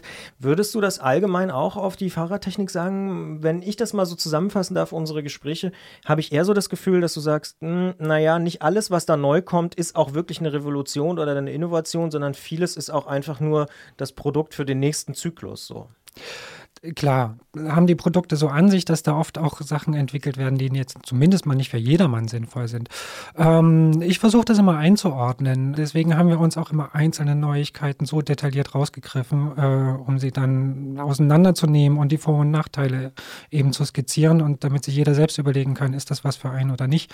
Ja, beim Thema Licht hat sich wahnsinnig viel getan, da musste drüber gesprochen werden. Beim Thema Reifen hat sich sehr viel getan, da musste auch drüber gesprochen werden. Bremsen auch, das sind so die Bauteile, die wir dann wirklich bis ins Detail auseinandergenommen haben, weil sie die, so eine Kaufentscheidung natürlich auch maßgeblich beeinflussen. Bei Sachen, die jetzt, wo jetzt die Entwicklung ja nicht so revolutionär war, wie du sagst, ähm, ich glaube, die haben wir dann auch einfach links liegen lassen. Mhm. Aber würdest du sagen, dass die Fahrradtechnikwelt im Jahr 2020 doch durchaus komplett anders aussieht als 2015 oder nicht so ganz? Nee, komplett anders nicht. Es hat sich ein bisschen sortiert, man hat klarere Kategorien, als man vorher hatte. Und äh, ja, alles ist ein bisschen moderner, ein bisschen integrierter geworden, mit wie bei vielen, vielen anderen Produkten eben auch. Aber trotzdem bleibt ein Fahrrad immer noch ein Fahrrad, das schönste Fortbewegungsmittel der Welt. Aber das würde ich auch, vielleicht also müssen wir das hier an dieser Stelle mal ansprechen, das Internet ist sozusagen eingezogen ins Fahrrad. Oder 2015 war das noch nicht so, dass alles irgendwie connected war, gefühlt. Ja, es gibt ja, sagen wir mal so, die Möglichkeiten haben sich da erweitert, aber ähm, es ist ja immer noch so, dass man das selten nutzt oder nur wenige das so nutzen. Stichwort irgendwie Navigationssystem, Handy, Pulsmessgerät und Powermeter und sowas zu koppeln. Ähm, das ist wirklich was für eine sehr spezielle und spitze Zielgruppe. Ich glaube, das Radfahren an sich hat sich wenig verändert und das ist auch gut so. Mhm. Jetzt äh, bin ich natürlich auch, das ist vielen Hörerinnen und Hörern ja bekannt, äh, großer Freund des Rennrades. Du ähm, logischerweise schon qua Berufswegen auch. Ähm, was mich immer auch sehr interessiert hat und auch fasziniert hat, waren so, ich sag mal, deine fast schon tagebuchartigen äh, Erzählungen von den Tour de France-Tagen am Anfang. Du bist ja immer so die erste Woche ungefähr bei der Tour de France und beobachtest die Technikleute dort vor Ort ganz genau, bist dran an den Mechanikern und redest mit denen über die neuesten Entwicklungen und so. Ähm, ist das für dich auch wirklich wirklich noch jedes Jahr so das große Highlight? Wir haben ja letztes Jahr da sehr ausführlich drüber gesprochen, ähm, da mal hinzufahren und so hinter die Kulissen zu gucken? Das ist für mich ein Riesending und das Highlight jeden Jahres äh, dort dabei sein zu dürfen und sich das genau anzugucken. Wir hatten mal eine Live-Schalte, weiß ich noch, äh, vom äh, Start, ich glaube in Leeds in England. Das war auch eine Sendung, die mir im Gedächtnis geblieben ist, weil die, äh, weil die Kommunikation recht schwierig war. Aber das sind immer, ja, das sind immer tolle Schaufenster für das, was da in Zukunft an Rennradtechnik kommt und ähm, was sich da vielleicht auch der Hobbyfahrer davon mitnehmen kann. Das war mal ziemlich vorwärts vorwärtsgerichtet, aber ähm, ich glaube auch, dass das sehr, sehr interessant war für die, die zugehört haben, was da an Technik aufgefahren wird und was da besonders ist an solchen Rädern mit Sicherheit. Was hat denn Jens Klötzer in den letzten fünf Jahren eigentlich so technikmäßig am meisten überrascht? Also gibt es irgendwas, wo du gesagt hast, Mensch, das hätte ich nie gedacht, dass das mal kommt? Tubeless, nee. Äh, nee, bei Tubeless war ich ja, vor fünf Jahren war ich eigentlich auch schon überzeugt, dass das kommt. Was mich tatsächlich überrascht hat, ist der Riesenerfolg des Gravel Bikes, eine Fahrradgattung, die Allroad würde Gerolf Ja, genau. Sagen, ja. Auch da sind Gerolf und ich nicht einer Meinung, was aber nur was den Namen angeht. Den Sinn und, und äh, die, die Vorteile dieser Art Fahrrad, das haben wir schon erkannt, bevor es dieses Fahrrad überhaupt gab. Ähm, und darüber auch hinlänglich philosophiert. Und als es dann da war, äh, haben wir uns äh, darüber ausgetauscht, ob es denn so richtig ist und so weiter. Aber dass die Gattung da ist, ist toll. Und dass der Erfolg so einschlagend ist, hat mich tatsächlich tatsächlich überrascht, aber im Nachhinein kann ich es verstehen. Es ist einfach ein wahnsinnig praktisches Fahrrad und äh, eins, nach dem wir lange gesucht haben oder für das wir lange basteln mussten, um, um uns sowas auf die Räder zu stellen. Inzwischen kann man es einfach im Laden kaufen, fertig konfiguriert und äh, auch zu vertretbaren Preisen. Und äh, das ist eine tolle Entwicklung, die mich auch ein bisschen überrascht hat. Warum verstehst du das? Also warum sagst du, mittlerweile kann ich das irgendwie nachvollziehen? Also ich kann, äh, ich kann nachvollziehen, dass es bei den Kunden angekommen ist. Was mich überrascht hat, ist, dass es den Herstellern gelungen ist, das so gut zu vermitteln. Das ist nicht immer so einfach in der Fahrradbranche. Also so zum Beispiel so ein Crossrad war eigentlich schon immer ganz, ganz ähnlich, aber es kam nicht so gut an, weil das Marketing nicht so gut war. Und mit allein mit einem neuen Begriff und mit einer Gattung, die jetzt irgendwie ähm, auf eine Zielgruppe und auf einen Einsatzbereich zugeschnitten ist, diese Kommunikation hat einfach super geklappt. Und so ist das Fahrrad bei den Leuten angekommen. Und ich sehe einfach auch draußen, dass sich dass sich total viele dafür, dafür interessieren und damit dann tatsächlich auch rumfahren. Ähm, die Praxistauglichkeit des Rades ist unbestritten. Also das ist einfach, äh, eigentlich braucht man kein Rad mehr. Wenn man ein paar verschiedene Reifen aufzieht, äh, ist es für alle möglichen Untergründe gewappnet und ähm, das macht den Reiz dieses Fahrrades aus. Und dass es technisch noch relativ einfach gehalten ist. Was mich ja ehrlich gesagt in den letzten fünf Jahren total überrascht hat, ist der Mega-Erfolg von E-Bikes. Also darüber haben wir hier auch schon gesprochen. Äh, hast du das ein bisschen früher schon erkennen können, dass das so ein Riesenthema wird im Fahrradmarkt? Im Alltagsradbereich ja. Ich glaube, der Boom, den es dann bei den E-Mountainbikes gab, der hat alle überrascht, also auch die Hersteller selbst. das ist wirklich durch die Decke gegangen. Aber dass sich dass ich so im Alltagsbereich durchsetzt als, als Mobilitätshilfe, jetzt mal böse gesagt, ähm, das habe ich, hab ich durchaus erwartet. Das ist ein, äh, ein prägender Bestandteil geworden der Fahrradwelt. Ähm, ich habe da vielleicht noch ein bisschen andere Brille, weil ich jetzt so mit der Rennradbrille ein bisschen skeptisch drauf gucke und dort das auch kein so großes Thema ist.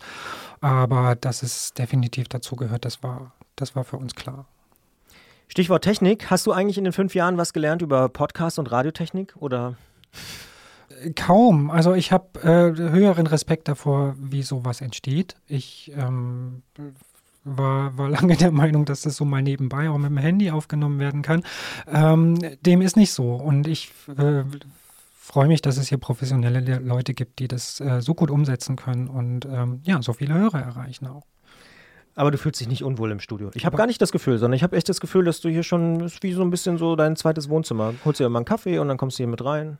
Ich fühle mich überhaupt nicht mehr unwohl. Das war vielleicht die ersten äh, drei, vier Sendungen so, weil es doch ein ungewohntes, äh, eine ungewohnte Umgebung ist und äh, ja, man anders kommunizieren muss als im gedruckten Wort. Aber mir macht es mittlerweile richtig Spaß und ich würde mich freuen, wenn es noch fünf Jahre weitergeht. Wirst du denn eigentlich auch auf dem Podcast angesprochen? Also draußen von den Menschen, sage ich jetzt mal? Tatsächlich ja, vereinzelt, aber äh, es gab tatsächlich schon Fälle, wo mich Leute an der Stimme erkannt haben auf diversen Fahrradveranstaltungen äh, sich dann rumgedreht haben und äh, gemeint haben, hey, dich kenne ich doch. Und äh, ja, auch so in Gesprächen in der Branche kommt es immer mal wieder zur Sprache und äh, man merkt schon, dass es äh, relativ bekannt ist und auch gut ankommt. Der Antritt wird also gehört. Das freut uns sehr. Als allerletzte Mini-Überraschung für dich habe ich mir noch überlegt, diesmal darfst du dir mal einen Song wünschen, sonst legt ja eigentlich Gerolf immer fest, welche Songs kommen. Aber jetzt ist es mal soweit, da er auch nicht da ist. Darfst du dir einfach einen Song wünschen, der jetzt danach kommt? Im Podcast natürlich nur so ein bisschen angespielt, aber in der Gesamtausgabe in voller Länge. Ja, das ist aber eine Überraschung. Ähm, da kann ich gar nicht lange nachdenken. Ähm, das Stichwort E-Bikes fällt mir ein. Ich wünsche mir einen Song von The Black Rebel Motorcycle Club. So soll es sein.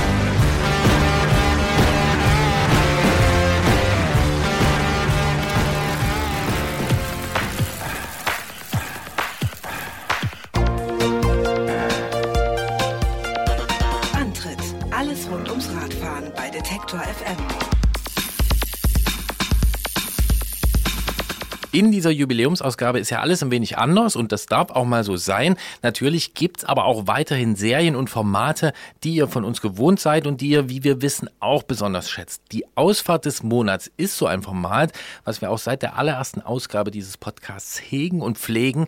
Mittlerweile haben wir dankenswerterweise die Qual der Wahl und jeden Monat sehr viele spannende Geschichten von euch. Und in dieser Serie sind in den letzten fünf Jahren auch immer mal bekannte Stimmen zum Beispiel aufgetaucht, wie John Degenkolb oder Armin von der Sendung mit der Maus. John hat hier beispielsweise von so einem Sieg bei einem Kopfsteinpflasterrennen in Nordfrankreich erzählt oder Armin Maywald im Sommer vergangenen Jahres vom Bau eines Fahrrades. Für mich persönlich ist die Geschichte von Fiona Kolbinger auch eine der Geschichten der vergangenen Jahre. Denn Fiona hat im vergangenen Jahr als erste Frau das Transcontinental Race gewonnen und das mit einem normalen Job und 30 Tagen Urlaub. Wir finden, darüber sollten wir jetzt mal mit etwas Abstand genauer sprechen und deshalb machen wir das auch einfach. Ich sage Hallo Fiona. Hallo. Du bist Ärztin und Musikerin und die erste Frau, die das Transcontinental Race gewonnen hat. Hat dich diese enorme Aufmerksamkeit, die es danach gab, überrascht oder hast du das schon auf dem Rad geahnt? Ja, zuerst ähm, muss ich äh, mal sagen, zur ganz kurzen Berichtigung, ähm, zum Zeitpunkt, als ich das TCR gewonnen habe, da kam ich gerade aus dem Studium raus und da war ich zwar schon Ärztin, aber habe zu dem Zeitpunkt noch nicht gearbeitet. Also ich habe ähm, mein, meine Stelle am 1. September begonnen und das war ungefähr drei Wochen, nachdem ich äh, ins Ziel gekommen bin beim TCR. Also das äh, nur sozusagen zur Klarstellung. Ähm, also ich hatte tatsächlich ein bisschen mehr Freizeit in den Monaten vor dem TCR, die ich ausnutzen konnte. Aber inzwischen bin ich tatsächlich äh, arbeitende Bevölkerung. Genau, nochmal äh, zu deiner Frage, ähm, ob ich das schon geahnt habe. Ein bisschen natürlich und ich habe das auch mitbekommen, dass die Leute sehr interessiert an mir waren. Also ähm, so ungefähr ab Tag vier, fünf, als ich dann eben in Führung lag, ähm, habe ich sehr viele Nachrichten auf mein Handy bekommen, so dass ich das dann auch am Ende ausgeschaltet habe ähm, für den Rest der Zeit.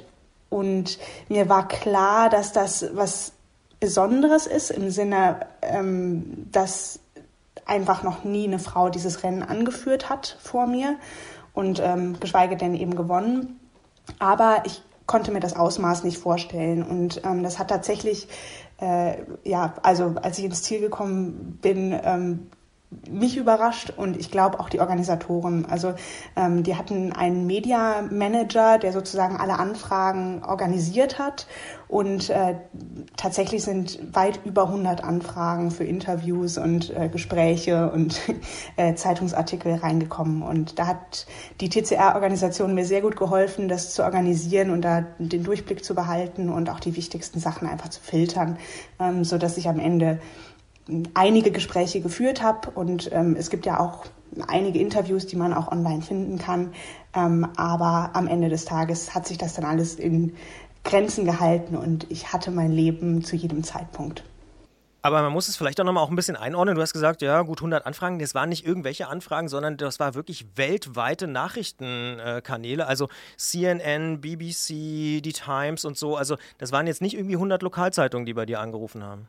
Ja, das ist schon richtig. Also das waren große Namen und das äh, fand ich total krass und auf der einen Seite total schön, dass sich auf einmal so große Tageszeitungen und ähm, weltweite Medien auch für so eine spezielle Szene, das muss man ja schon sagen, interessieren. Ähm, ja, und ich denke auch zum großen Anteil wird das halt auch der Tatsache geschuldet sein, dass ich eine Frau bin. Ja, ich habe es äh, daran gemerkt, dass ich also das schon vorher verfolgt habe, aber dann plötzlich mich Leute, die überhaupt nichts mit Radfahren zu tun haben, äh, darauf angesprochen haben, hey hier, ich habe das gesehen, äh, habe das gelesen von der Frau, die da führt, hast du das mitbekommen?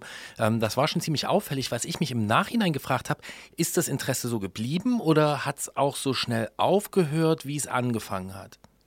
Das kam so ein bisschen in Wellen. Also natürlich die größte Welle war direkt die ein, zwei, drei, vier Wochen nach diesem Rennen. Also ich bin ja nach dem TCR direkt noch Paris-Brest-Paris gefahren ähm, und dementsprechend war ich auch so ein bisschen immer noch in dieser Blase drin und konnte auch quasi guten Gewissens sagen, nö, im Moment reagiere ich einfach nicht auf E-Mails, weil ich bin ja noch auf dem Fahrrad. Das war eine ganz gute Ausrede sozusagen. Ähm, dann bin ich nach Hause gekommen, also zurück nach Dresden und hatte noch eine Woche bis zum Beginn meiner Stelle. Und diese eine Woche, daran erinnere ich mich wirklich gut. Also ich ähm, habe natürlich meine Klamotten gewaschen und ich meine, ich war ungefähr einen Monat ähm, weg von dort gewesen und fast nur auf dem Fahrrad unterwegs.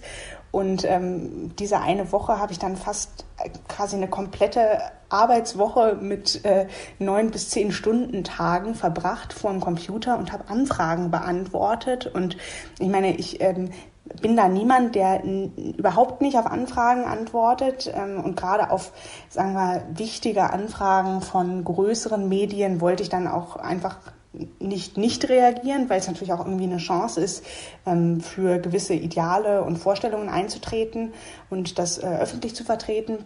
Deswegen wollte ich da schon auch darauf antworten. Aber ähm, genau, also das war einfach eine stressige Woche irgendwie äh, doch noch, äh, einfach aufgrund dieser ganzen Anfragen. Das äh, hat dann so ein bisschen abgeebbt und ich glaube, ich habe das auch ganz gut eindämmen können, einfach indem ich auch nicht auf alles reagiert habe. Also ähm, ich habe immer noch, also ich hatte zum Zeitpunkt des TCR überhaupt keine sozialen Medienauftritte, also im Sinne von Fanseiten, Instagram-Account oder sowas. Ähm, das habe ich inzwischen. Also ich habe eine Facebook-Fanseite, weil ich einfach ungefähr 1000 Freundschaftsanfragen bei Facebook hatte auf mein privates Profil und das so ein bisschen kanalisieren wollte, ähm, weil sich die Leute eben für meine Fahrradsachen interessieren und das ist ja auch okay. Ähm, ich habe inzwischen auch einen Instagram-Account, auf dem ich aber nichts teile, weil, oder nicht viel, ähm, weil ich einfach ähm, ja, daran nicht so extrem viel Freude finde. Und ähm, genau, ja, also inzwischen, inzwischen gibt es da immer noch ein bisschen Anfragen, aber es ist natürlich weniger geworden. Jetzt so ein bisschen mit Abstand melden sich dann doch auch wieder Medien. Wahrscheinlich, weil halt auch viele Pressevertreter oder viele Verlage und ähm, Agenturen sich gedacht haben, naja, die hat jetzt eh super viele Anfragen und super viel Stress. Ähm, so einen Monat nach dem Rennen macht die das bestimmt nicht, aber so drei, vier Monate danach kann man nochmal anfragen. Und deswegen jetzt gerade in den letzten Wochen kamen nochmal einige Anfragen rein. Stichwort Abstand. Wie bewertest du denn heute deinen Sieg bei dem Rennen? Ja, also es hat mein Leben maßgeblich verändert. Ich meine, ich habe mir da innerhalb dieser zehn Tage ähm, in dieser Radsportszene und auch generell einfach einen totalen Namen gemacht. Also ich werde diesen Stempel jetzt nicht mehr los. Also vorher konnte ich komplett anonym Fahrrad fahren und meine Hobbys ausüben und jetzt ist das nicht mehr so. Also jetzt komme ich zu irgendwelchen Radgruppen und jeder weiß, dass ich das TCR gewonnen habe. Und das ist sozusagen jetzt mein Stempel, der mir aufgedrückt ist. Das ist aber auch kein schlechter Stempel. Also man wird eben ein bisschen anders betrachtet, ähm, was das für mein, sagen wir mal, ähm, sonstiges Leben außerhalb des Radsports bedeutet ja, also meine Kollegen wissen auch alle davon. Ähm, ähm, als ich als neue Mitarbeiterin an meinem ersten Arbeitstag vorgestellt wurde, hat mein Chef da mich auch direkt erklären lassen, was das nochmal für ein Rennen war, das ich da gewonnen habe. Also in meiner Klinik haben das auch alle verfolgt und ähm, genau, also es gibt eigentlich wenig Leute in meinem Umfeld, die das Ganze nicht wissen und äh, es ist schon auch so, also ähm, ich meine, ich rede auch gerne drüber und wenn ich darauf angesprochen werde, ich erzähle auch gerne die Geschichten vom TCR. Also es hat mein Leben sehr verändert. Ähm, ich komme damit aber gut klar eigentlich. Also aktuell äh, lasse ich mich dadurch relativ wenig beeinflussen ähm, und versuche mein Leben genauso zu leben wie vorher, auch wenn es natürlich ein bisschen anders ist, weil jeder mich als die, äh, die Fahrradfahrerin betrachtet. Das sagt Fiona Kolbinger und wir hören gleich natürlich noch ein paar mehr Geschichten, vor allen Dingen natürlich vom TCA 2019, aber auch etwas über die Pläne 2020 von ihr. Wir sagen an dieser Stelle aber schon mal für die Sendung vielen Dank für das Gespräch. Ja, klar, gerne. Und schwupps sind wir im Podcast und sprechen gleich weiter äh, mit Fiona. Fiona, wenn wir das richtig gelesen haben, hast du bei dem Rennen nicht die höchste Durchschnittsgeschwindigkeit gehabt, aber den offensichtlich besten Plan. Wie hast du das ähm, für dich organisiert? War das so geplant von dir? Ja, also ich äh, mache mir Gedanken darüber, wie ich Sachen organisiere und gerade bei so einem großen Vorhaben wie dem TCR, wo man schon so ein bisschen weiß, was auf einen zukommt, aber sich halt auch für Eventualitäten rüsten muss, ähm, ist ein Plan mir wichtig gewesen im Vorhinein. Also ich habe mir überlegt, was brauche ich an Ersatzteilen zum Beispiel, die ich mitnehmen muss. Wie packe ich das Ganze ein? Und ansonsten bin ich auch im Alltag jemand, der Sachen schnell erledigt und ähm, Dinge schnell macht. Also zum Beispiel fürs Einkaufen gehen brauche ich nicht ewig. Und ähm, genau solche Qualitäten klingt profan, aber das ist, glaube ich, das, wo man beim TCR sehr viel Zeit verlieren kann. Und die Zeit habe ich einfach nicht verloren, glaube ich, wo andere Leute sich zum Beispiel hingesetzt haben zum Essen ähm, oder an der Tankstelle ähm, etwas länger brauchen, habe ich vielleicht einfach ein paar Minuten gespart. Genau, also ich habe die meisten Mahlzeiten auf dem Fahrrad eingenommen während dieser zehn Tage und so war das. Tatsächlich hatte ich nicht die schnellste Durchschnittsgeschwindigkeit, sondern ich glaube sogar der Drittplatzierte war sehr, sehr schnell. Der hat aber zum Beispiel immer in Hotels übernachtet. Und Hotelübernachtungen kosten eben immer ein bisschen mehr Zeit, als wenn man sich einfach mit dem Schlafsack in den Straßengraben legt, weil man einchecken muss, man ist gebunden an Rezeptionsöffnungszeiten, man muss sich noch was zu essen organisieren, was man sonst vielleicht einfach aus der Tasche isst. Genau, man muss ein Hotel raussuchen, das lange Öffnungszeiten hat, wo man auch vielleicht um ein oder zwei Uhr nachts aufschlagen kann. Also all solche Sachen hatte ich vielleicht etwas besser im Griff als meine Konkurrenten. Ja, und ich erinnere mich auch, wenn du das erzählst, äh, an so eine Geschichte, ähm, korrigiere mich, wenn es falsch ist, äh, dass du auch teilweise in Hauseingängen geschlafen hast und dann da Leute vorbeikamen und dir dich irgendwie versorgen wollten und du durftest aber nicht annehmen, weil das diesem Kodex widerspricht. Ist das so? Ja, das war eine Nacht, das war äh, hinter dem vierten Checkpoint, die erste Nacht um Lyon rum war das, glaube ich, verbracht. Ähm, und da bin ich so gegen irgendwann zwischen zwei und drei Uhr morgens in so ein Dorf oder so eine Kleinstadt reingerollt und habe kurz mich umgeguckt, ob es da einen guten Ort gibt, um den Schlafsack hinzulegen. Also normalerweise eine Bushaltestelle oder eine, ein Vordach, äh, das wirklich ähm, solide ist, dass man trocken bleibt, wenn es regnet. Ja, und da habe ich aber nichts gefunden. Und dann bin ich aber an so einem Hauseingang vorbeigerollt und dachte mir, naja, was soll's, es ist Samstagabend, äh, wir haben jetzt zwei Uhr morgens, da wird schon nichts passieren, da wird schon niemand kommen. Also, und bevor die Leute aufstehen, morgen am Sonntag, bin ich eh weg, weil ich halt immer nur drei, vier Stunden geschlafen habe. Und dann habe ich mich in diesen Hauseingang gelegt und dann kam aber halt echt nach einer Stunde eine schick angezogene Frau, also eine junge Frau, die offensichtlich von irgendeiner Party kam, vorbei, die dort gewohnt hat. Und sie war natürlich total erschrocken und ich glaube, die war kurz davor, Polizei oder Krankenwagen zu rufen, weil ich halt auch dementsprechend aussah, also halt seit drei, vier Tagen ungeduscht. Und dann habe ich versucht in meinem gebrochenen Französisch, also sie sprach kein Deutsch und kein Englisch, ja, zu erklären, was ich denn da eigentlich treibe. Und ähm, ja, das hat dann irgendwie auch funktioniert. Habe ich ihr klar gemacht, dass ich da dieses Rennen anführe, habe ihr den Tracker auf dem Handy gezeigt und ich, ich hatte halt eine Stunde geschlafen und sie hatte mich aufgeweckt und eigentlich wollte ich das, also ich wollte einfach nur, dass sie reingeht und mich in Ruhe weiter schlafen lässt. Und dann ähm, ist sie dann irgendwann tatsächlich reingegangen, kam dann aber fünf Minuten später wieder raus mit irgendwelchen geschmierten Brötchen und also wirklich gutes Essen. Und äh, das darf man aber ja nicht annehmen, weil das eben Hilfe von außen ist. Und deswegen musste ich ihr das dann auch versuchen zu erklären. Und dann ist sie ähm, ja tatsächlich auch selbst irgendwann ins Bett gegangen. Stichwort Plan, da muss ich nochmal drauf zurückkommen. Du hast in einem Gespräch mit der Süddeutschen Zeitung neulich verraten, dass du auch privat deine ganzen Wochenenden in der Excel-Tabelle Monate im Voraus schon planst. Ist diese klare Struktur ein Grund oder vielleicht sogar besser die Grundlage für deine Erfolge?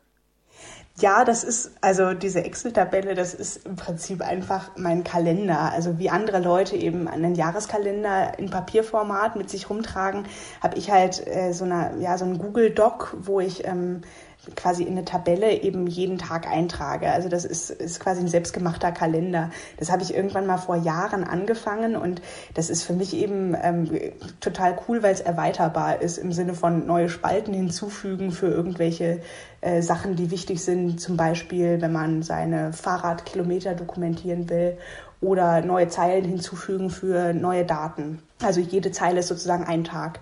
Und da trage ich dann quasi meine Termine ein und ähm, das ist für mich einfach eine sehr effiziente, tragbare Lösung. Das habe ich immer auf jedem meiner mobilen Geräte installiert und kann darauf mit dem Computer zugreifen. Also äh, so ist das für mich irgendwie die, der ideale Kalender einfach, so wie andere Leute das auf ihrem Handy in einer App organisieren genau, also so viel anders ist das gar nicht. Aber tatsächlich plane ich sehr lange im Voraus und ähm, organisiere so auch meine Wochenenden tatsächlich. Und ja, also ich bin sehr organisiert. Vielleicht ist das auch der Schlüssel zum Erfolg. Ich mag es einfach gerne, Pläne zu machen. Also ich finde, das, das macht mir unheimlich Freude zu überlegen, was könnte ich wann machen, wen könnte ich wann mal wieder besuchen, was strukturiere ich wie, was kann ich irgendwie verbinden, wer hat wann Geburtstag und all solche Sachen. Genau, ich habe gerne den Überblick und diese Tabelle hilft mir dabei tatsächlich. Aber also es ist weniger, es, äh, ja, es ist weniger nerdig, als das klingt, wenn man sagt, man würde in einer Excel-Tabelle alle Wochenenden äh,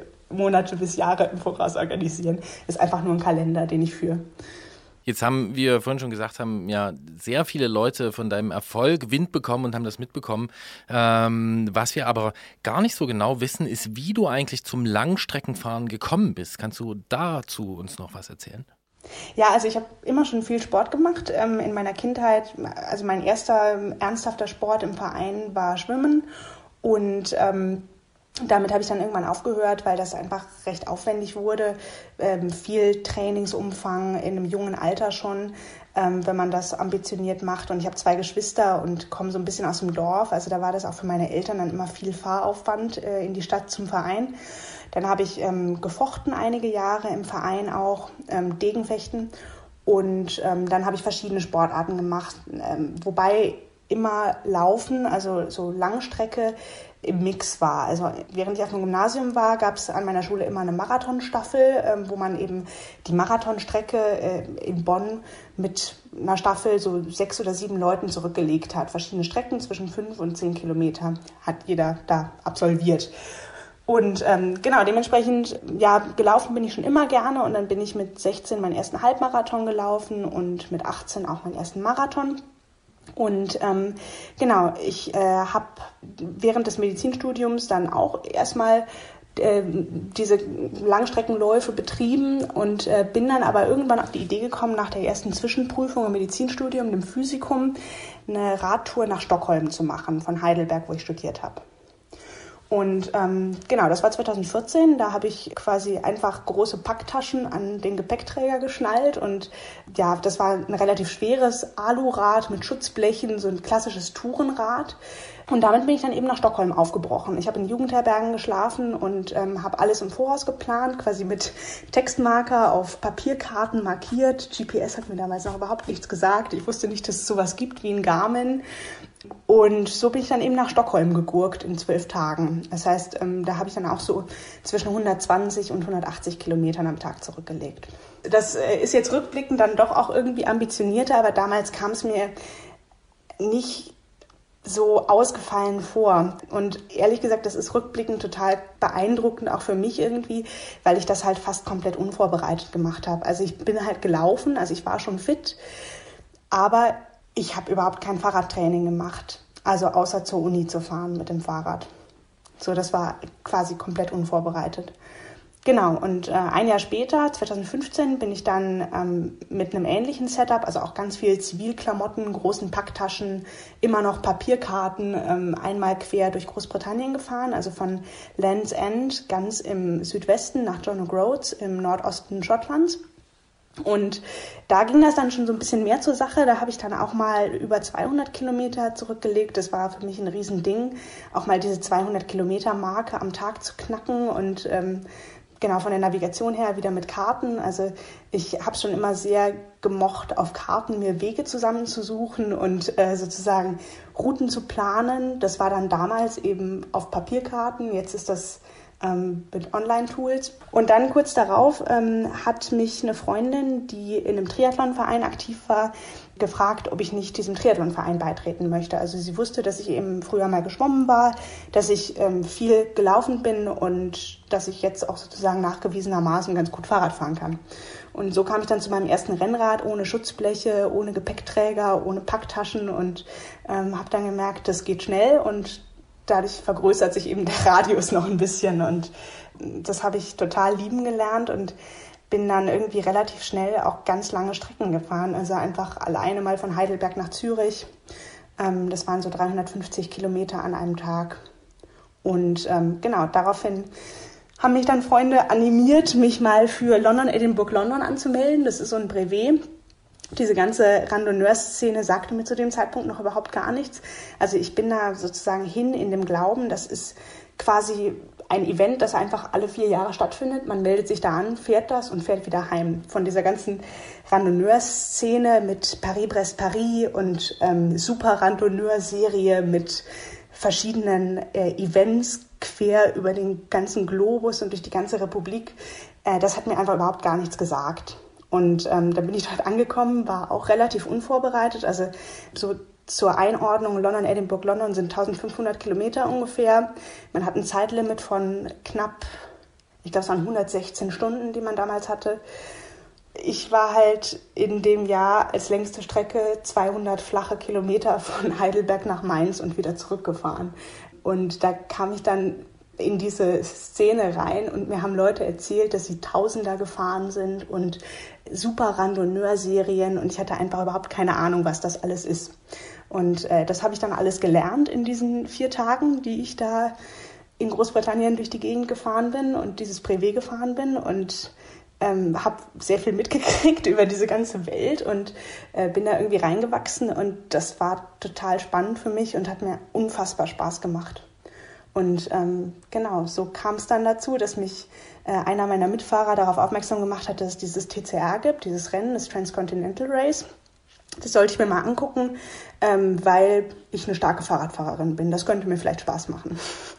Und ähm, genau, dann bin ich aus London zurückgekommen von diesem Brevet und äh, konnte tatsächlich das TCR Nummer 5 in den Endzügen verfolgen. Also London, Edinburgh, London war Anfang August vorbei und da war quasi dann auch das TCR in den Endzügen in diesem Jahr.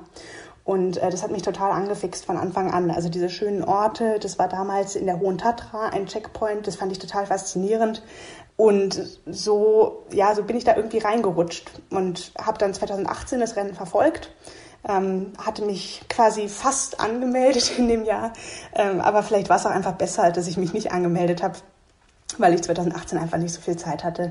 Und 2019 hat es dann einfach super gepasst. Also ich bin im Mai mit meinem Studium fertig geworden und ähm, hatte dann einige Monate sozusagen Zeit, ähm, mich zu organisieren für das Rennen und zu trainieren. Und ähm, ja, da hat das dann alles wirklich total gut funktioniert und viel, viel besser, als ich mir das äh, jemals erhofft hätte.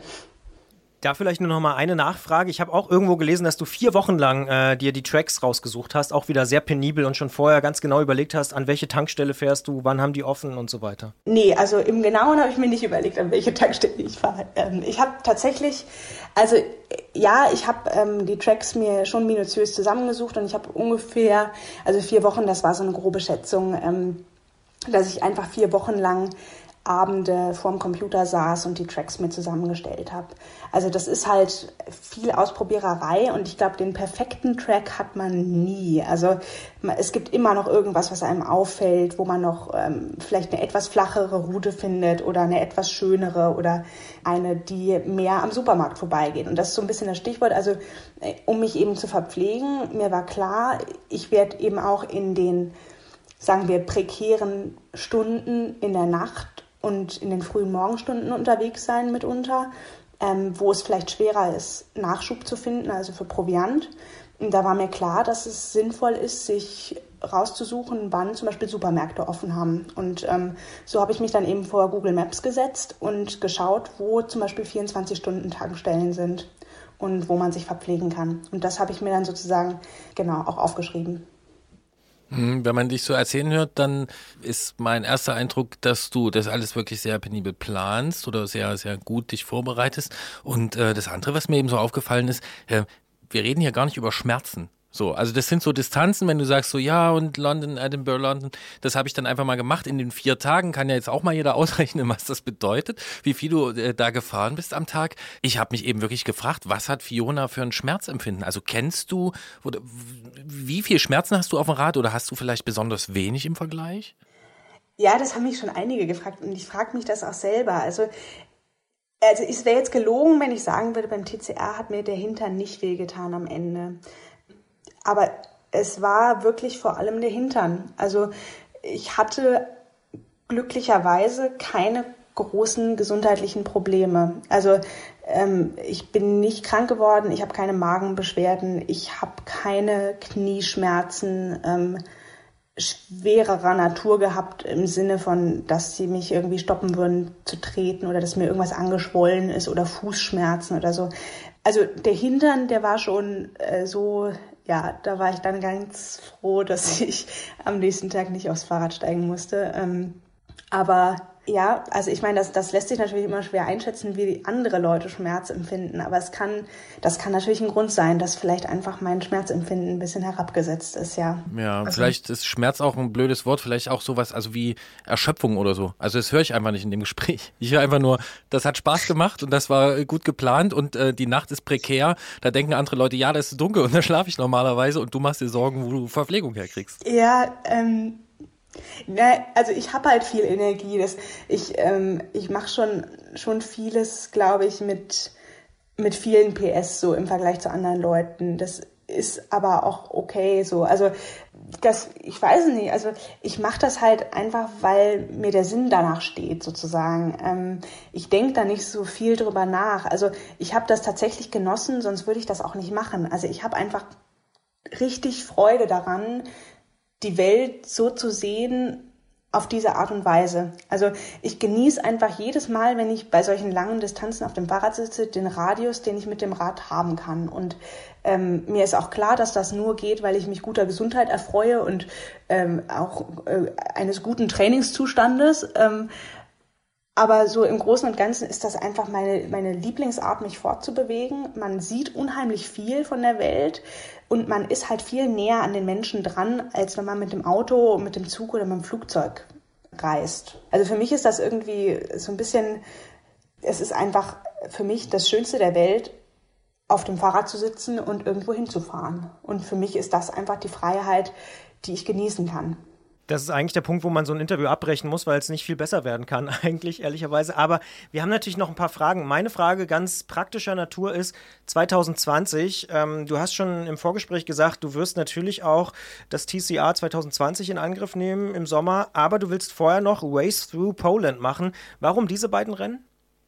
Ja, das, äh, das Rennen in Polen, das ist ein total schönes Rennen ähm, für mich, weil es eines der wenigen Rennen ist, bei denen man sich die Route selber zusammenstellt. Also das ist, wie gesagt, eine Sache, die mir vielleicht ganz gut liegt oder die ich auch einfach sehr genieße.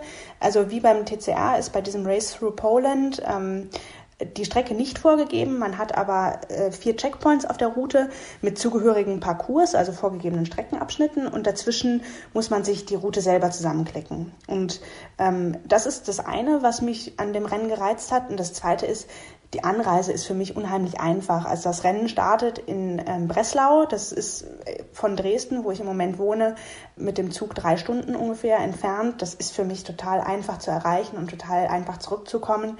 Kein großer Aufwand, man muss das Fahrrad nicht einpacken und auspacken und ins Flugzeug packen und darum bangen, dass dann irgendwie äh, sämtliche Schrauben dranbleiben. Genau, das ist auch schön und es liegt halt auch zeitlich total gut. Also das ähm, Race Through Poland ist Anfang Mai oder ja Mitte Mai, geht glaube ich am 9. Mai los und ähm, sind so 1500 Kilometer ungefähr. Damit hat man dann noch genügend Abstand, ungefähr zweieinhalb Monate bis zum TCR. Also für mich ist das eigentlich so in der Vorbereitung total passend. Und es ist natürlich auch echt eine schöne Gegend. Also ich habe so ein bisschen was von Polen schon gesehen, ähm, auf Touren von Dresden aus. Also ich bin schon ein paar Mal ins Riesengebirge gefahren und das ist einfach unheimlich schön dort. Ähm, und das Rennen führt mich aber auch noch weiter nach Osten, also in, äh, in die Tatra zum Beispiel. Und das sind einfach Gebiete, die ich noch nie gesehen habe. Und darauf freue ich mich total. Ich glaube, da wirst du nicht enttäuscht sein. Das du weißt wirklich, das sogar. Ja, ich weiß das sogar, weil ähm, das ist wirklich schön dort. Jetzt haben wir gehört, also äh, Transcontinental, äh, Paris, Press Paris. Ähm, auf Polen freust du dich, äh, London, Edinburgh, London hast du gemacht. Also wenn es lang ist, geht's dir gut, glaube ich, weil ähm, im Gespräch mit der Süddeutschen Zeitung hast du erzählt von einer Fahrt in der Nähe von Dresden und das muss wohl so eine Art Katastrophentour gewesen sein für dich. Ähm, was da passiert, war es zu kurz? Ja, äh, nee, das war furchtbar. Also ich, ähm, ja, ich habe halt einen Nachtdienst gemacht in der Chirurgie und ich habe das mir jetzt so ein bisschen angewöhnt, dass ich nach den Nachtdiensten, wenn die nicht ähm, komplett ohne Schlaf abgelaufen sind, dass ich dann einfach noch eine Fahrradtour mache. Man kommt ja vormittags raus aus der Klinik. Ähm, genau, das war quasi nach einem 24-Stunden-Dienst ähm, gewesen an einem Montag und ja, ich bin da einfach aufgebrochen, habe das Rad aus der Wohnung geschoben, so wie es halt war. Ähm, habe eine Pumpe mitgenommen, so wie immer, und bin losgefahren. Und dann, ähm, ja, ich hatte halt mein Handy während des Dienstes nicht geladen und dementsprechend war der Akku dann halt irgendwann leer und es ist einfach ausgegangen. Also das war dann schon irgendwie, ich meine, ist nicht schlimm, weil normalerweise brauche ich mein Handy nicht. An diesem Tag war es dann aber doch irgendwie so ein bisschen uncool, weil ähm, ich halt irgendwann mitten in der hinterletzten böhmischen Schweiz, mitten im Wald, äh, auf einmal, also die Straßen waren recht uneben dort, ähm, offensichtlich äh, in ein Schlagloch reingesetzt bin mit beiden Reifen. Da hatte ich halt einen Doppelplatten. Und ähm, ich habe das aber erstmal nicht gemerkt, dachte, ich habe nur einen und dachte, ich beweise es mir jetzt, dass ich im Dunkeln äh, den Platten auch flicken kann. Habe dann das Hinterrad ausgebaut und den neuen Schlauch eingezogen. Ich hatte einen Schlauch dabei. Leider habe ich dann gemerkt, dass es ein Schlauch in der falschen Größe war. Also ich fahre 28er Reifen und es war ein 25er Schlauch. Also der war halt ein bisschen klein na, ging halt, aber ich wusste, das war keine gute Lösung. Und dann wollte ich wieder losfahren, habe gemerkt, vorne habe ich auch einen Platten. Und ähm, an dem Punkt wurde es dann ein bisschen schwierig, weil ich halt nur einen Ersatzschlauch mit hatte. Und dann dachte ich, naja gut, jetzt muss ich flicken. Habe ich erstmal zu einer Straßenlaterne geschoben und ähm, genau, habe dann da mein Flickmaterial ausgepackt und ähm, habe dann gesehen, ja, toll, ich habe genau einen Flicken dabei. Also sozusagen genau einen Schuss und der muss dann treffen. Und zu dem Zeitpunkt war ich halt, also das wusste ich, ähm, ungefähr, ja, so 75 Kilometer von zu Hause weg, ohne Handy, mitten im Wald. Und also das ist dort wirklich relativ ausgestorben. Also in den, in den Dörfern dort, da leben nicht viele Leute. Und äh, genau, also ich wusste, wenn ich bis Rensko komme, an die Grenze, dann kann ich von dort zur Not einen Zug nehmen oder bis Bad Schandau. Ähm, genau, aber das waren halt auch noch 25 Kilometer ungefähr, so durch den Wald runter und ich konnte mir auch kein Taxi rufen oder so. Also ähm, dann habe ich halt diese Straßenlaterne gefunden und dann habe ich in der Folge auch tatsächlich äh, das Loch in diesem Schlauch gefunden, habe es tatsächlich erfolgreich geflickt und äh, den Schlauch eingezogen und habe dann die bangsten 25 Kilometer auf dem Fahrrad zurückgelegt, die ich jemals zurückgelegt habe, weil ich einfach wusste, wenn ich jetzt wieder einen Platten krieg, dann ja, muss ich schieben. Also muss ich wohl oder übel bis zum Zug schieben.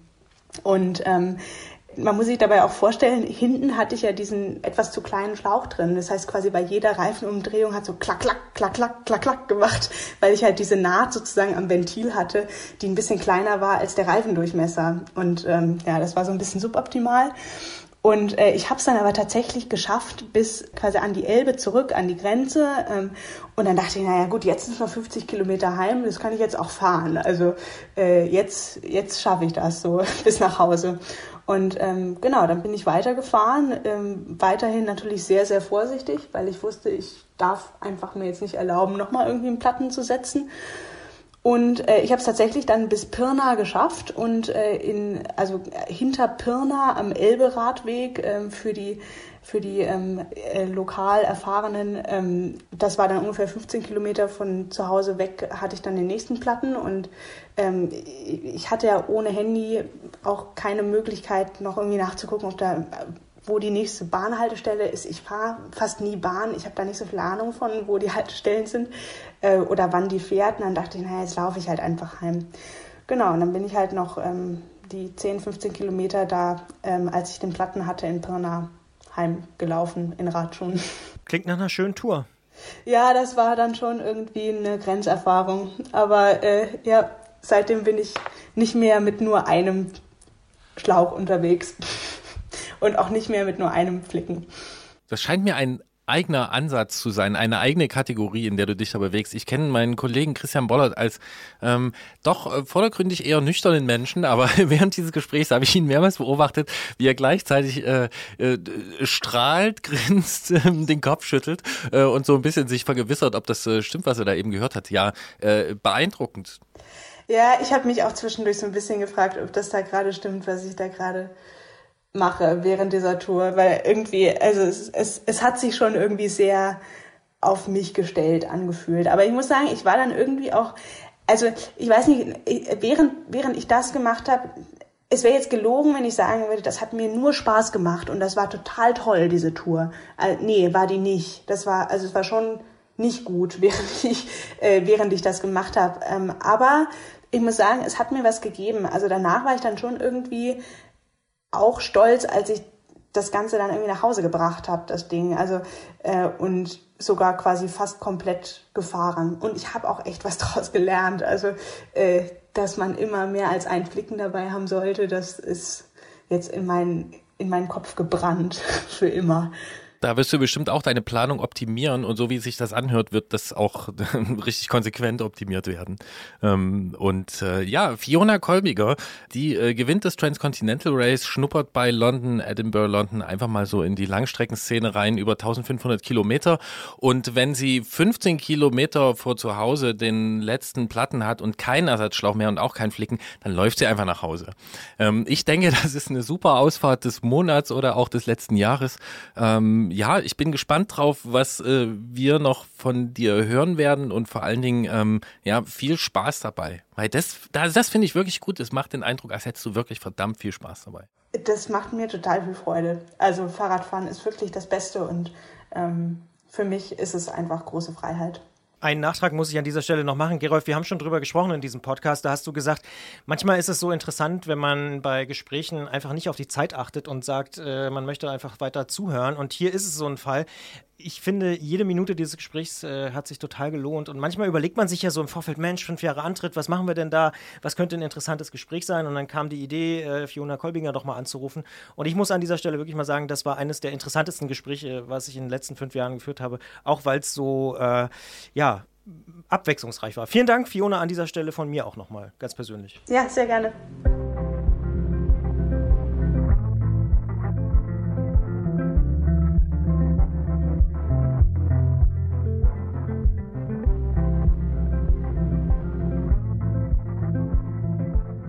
Schauen wir doch am Ende dieser Episode noch auf die Termine für den März 2020. Beginnen wir doch mal mit den Fahrradmessen in Düsseldorf. Findet am 21. und 22. März die Cycling World auf dem Areal Böhler statt. Ebenfalls am 21. und 22. März findet in Chemnitz die Mobil Hoch 3 statt. Ganz interessant, die Chemnitzer Messe ist ein Zusammenschluss des Autosalon Chemnitz sowie der Fahrrad Chemnitz.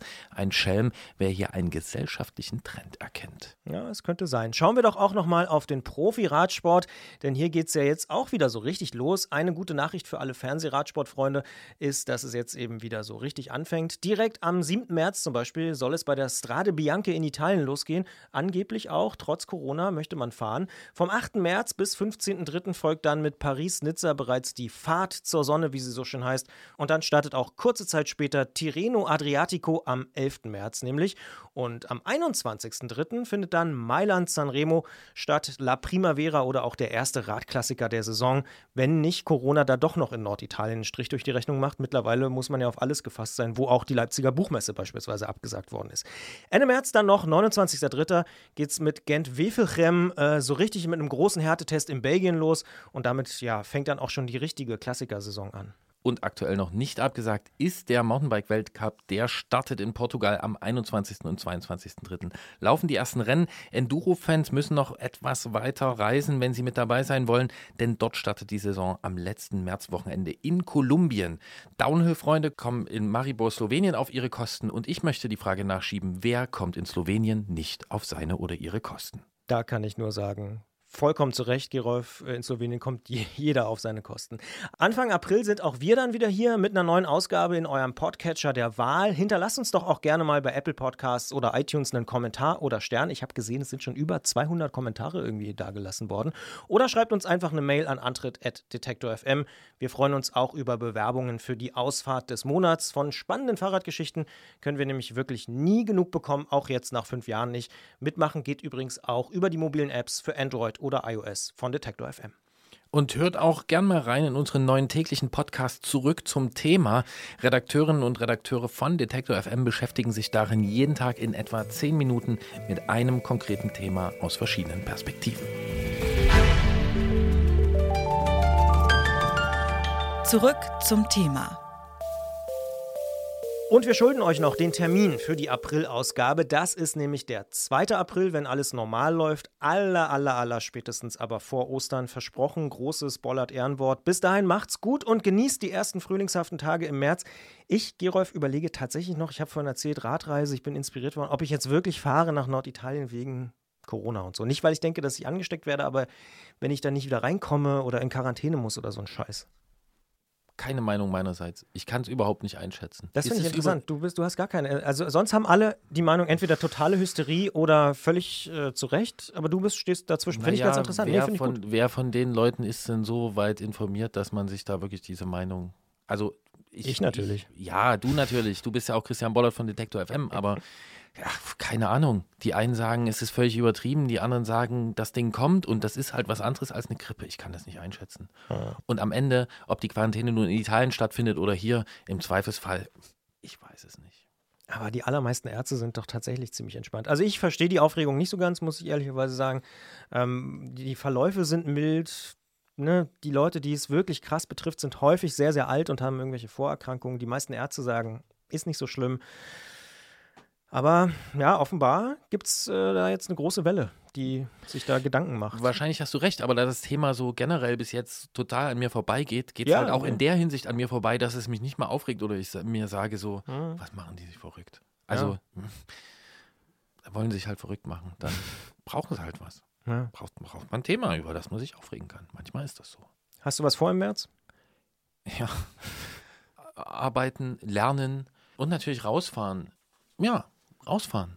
Der, du hast vom Frühling im März gesprochen. Der Frühling im Februar war ja schon da, der im Januar war auch schon da. Dann kommt der Frühling im März und dann werde ich wieder irgendwie mir ein Wochenende freischaufeln, einen Tag irgendwie. Und dann schön raus.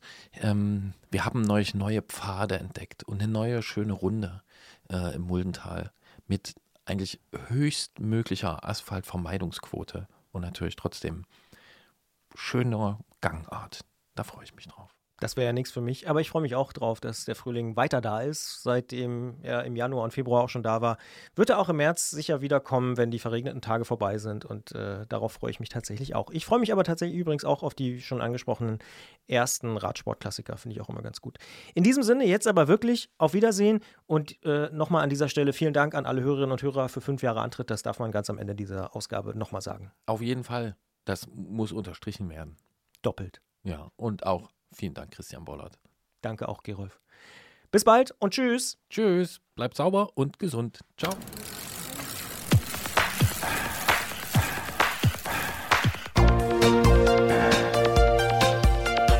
Antritt: Alles rund ums Radfahren bei Detektor FM.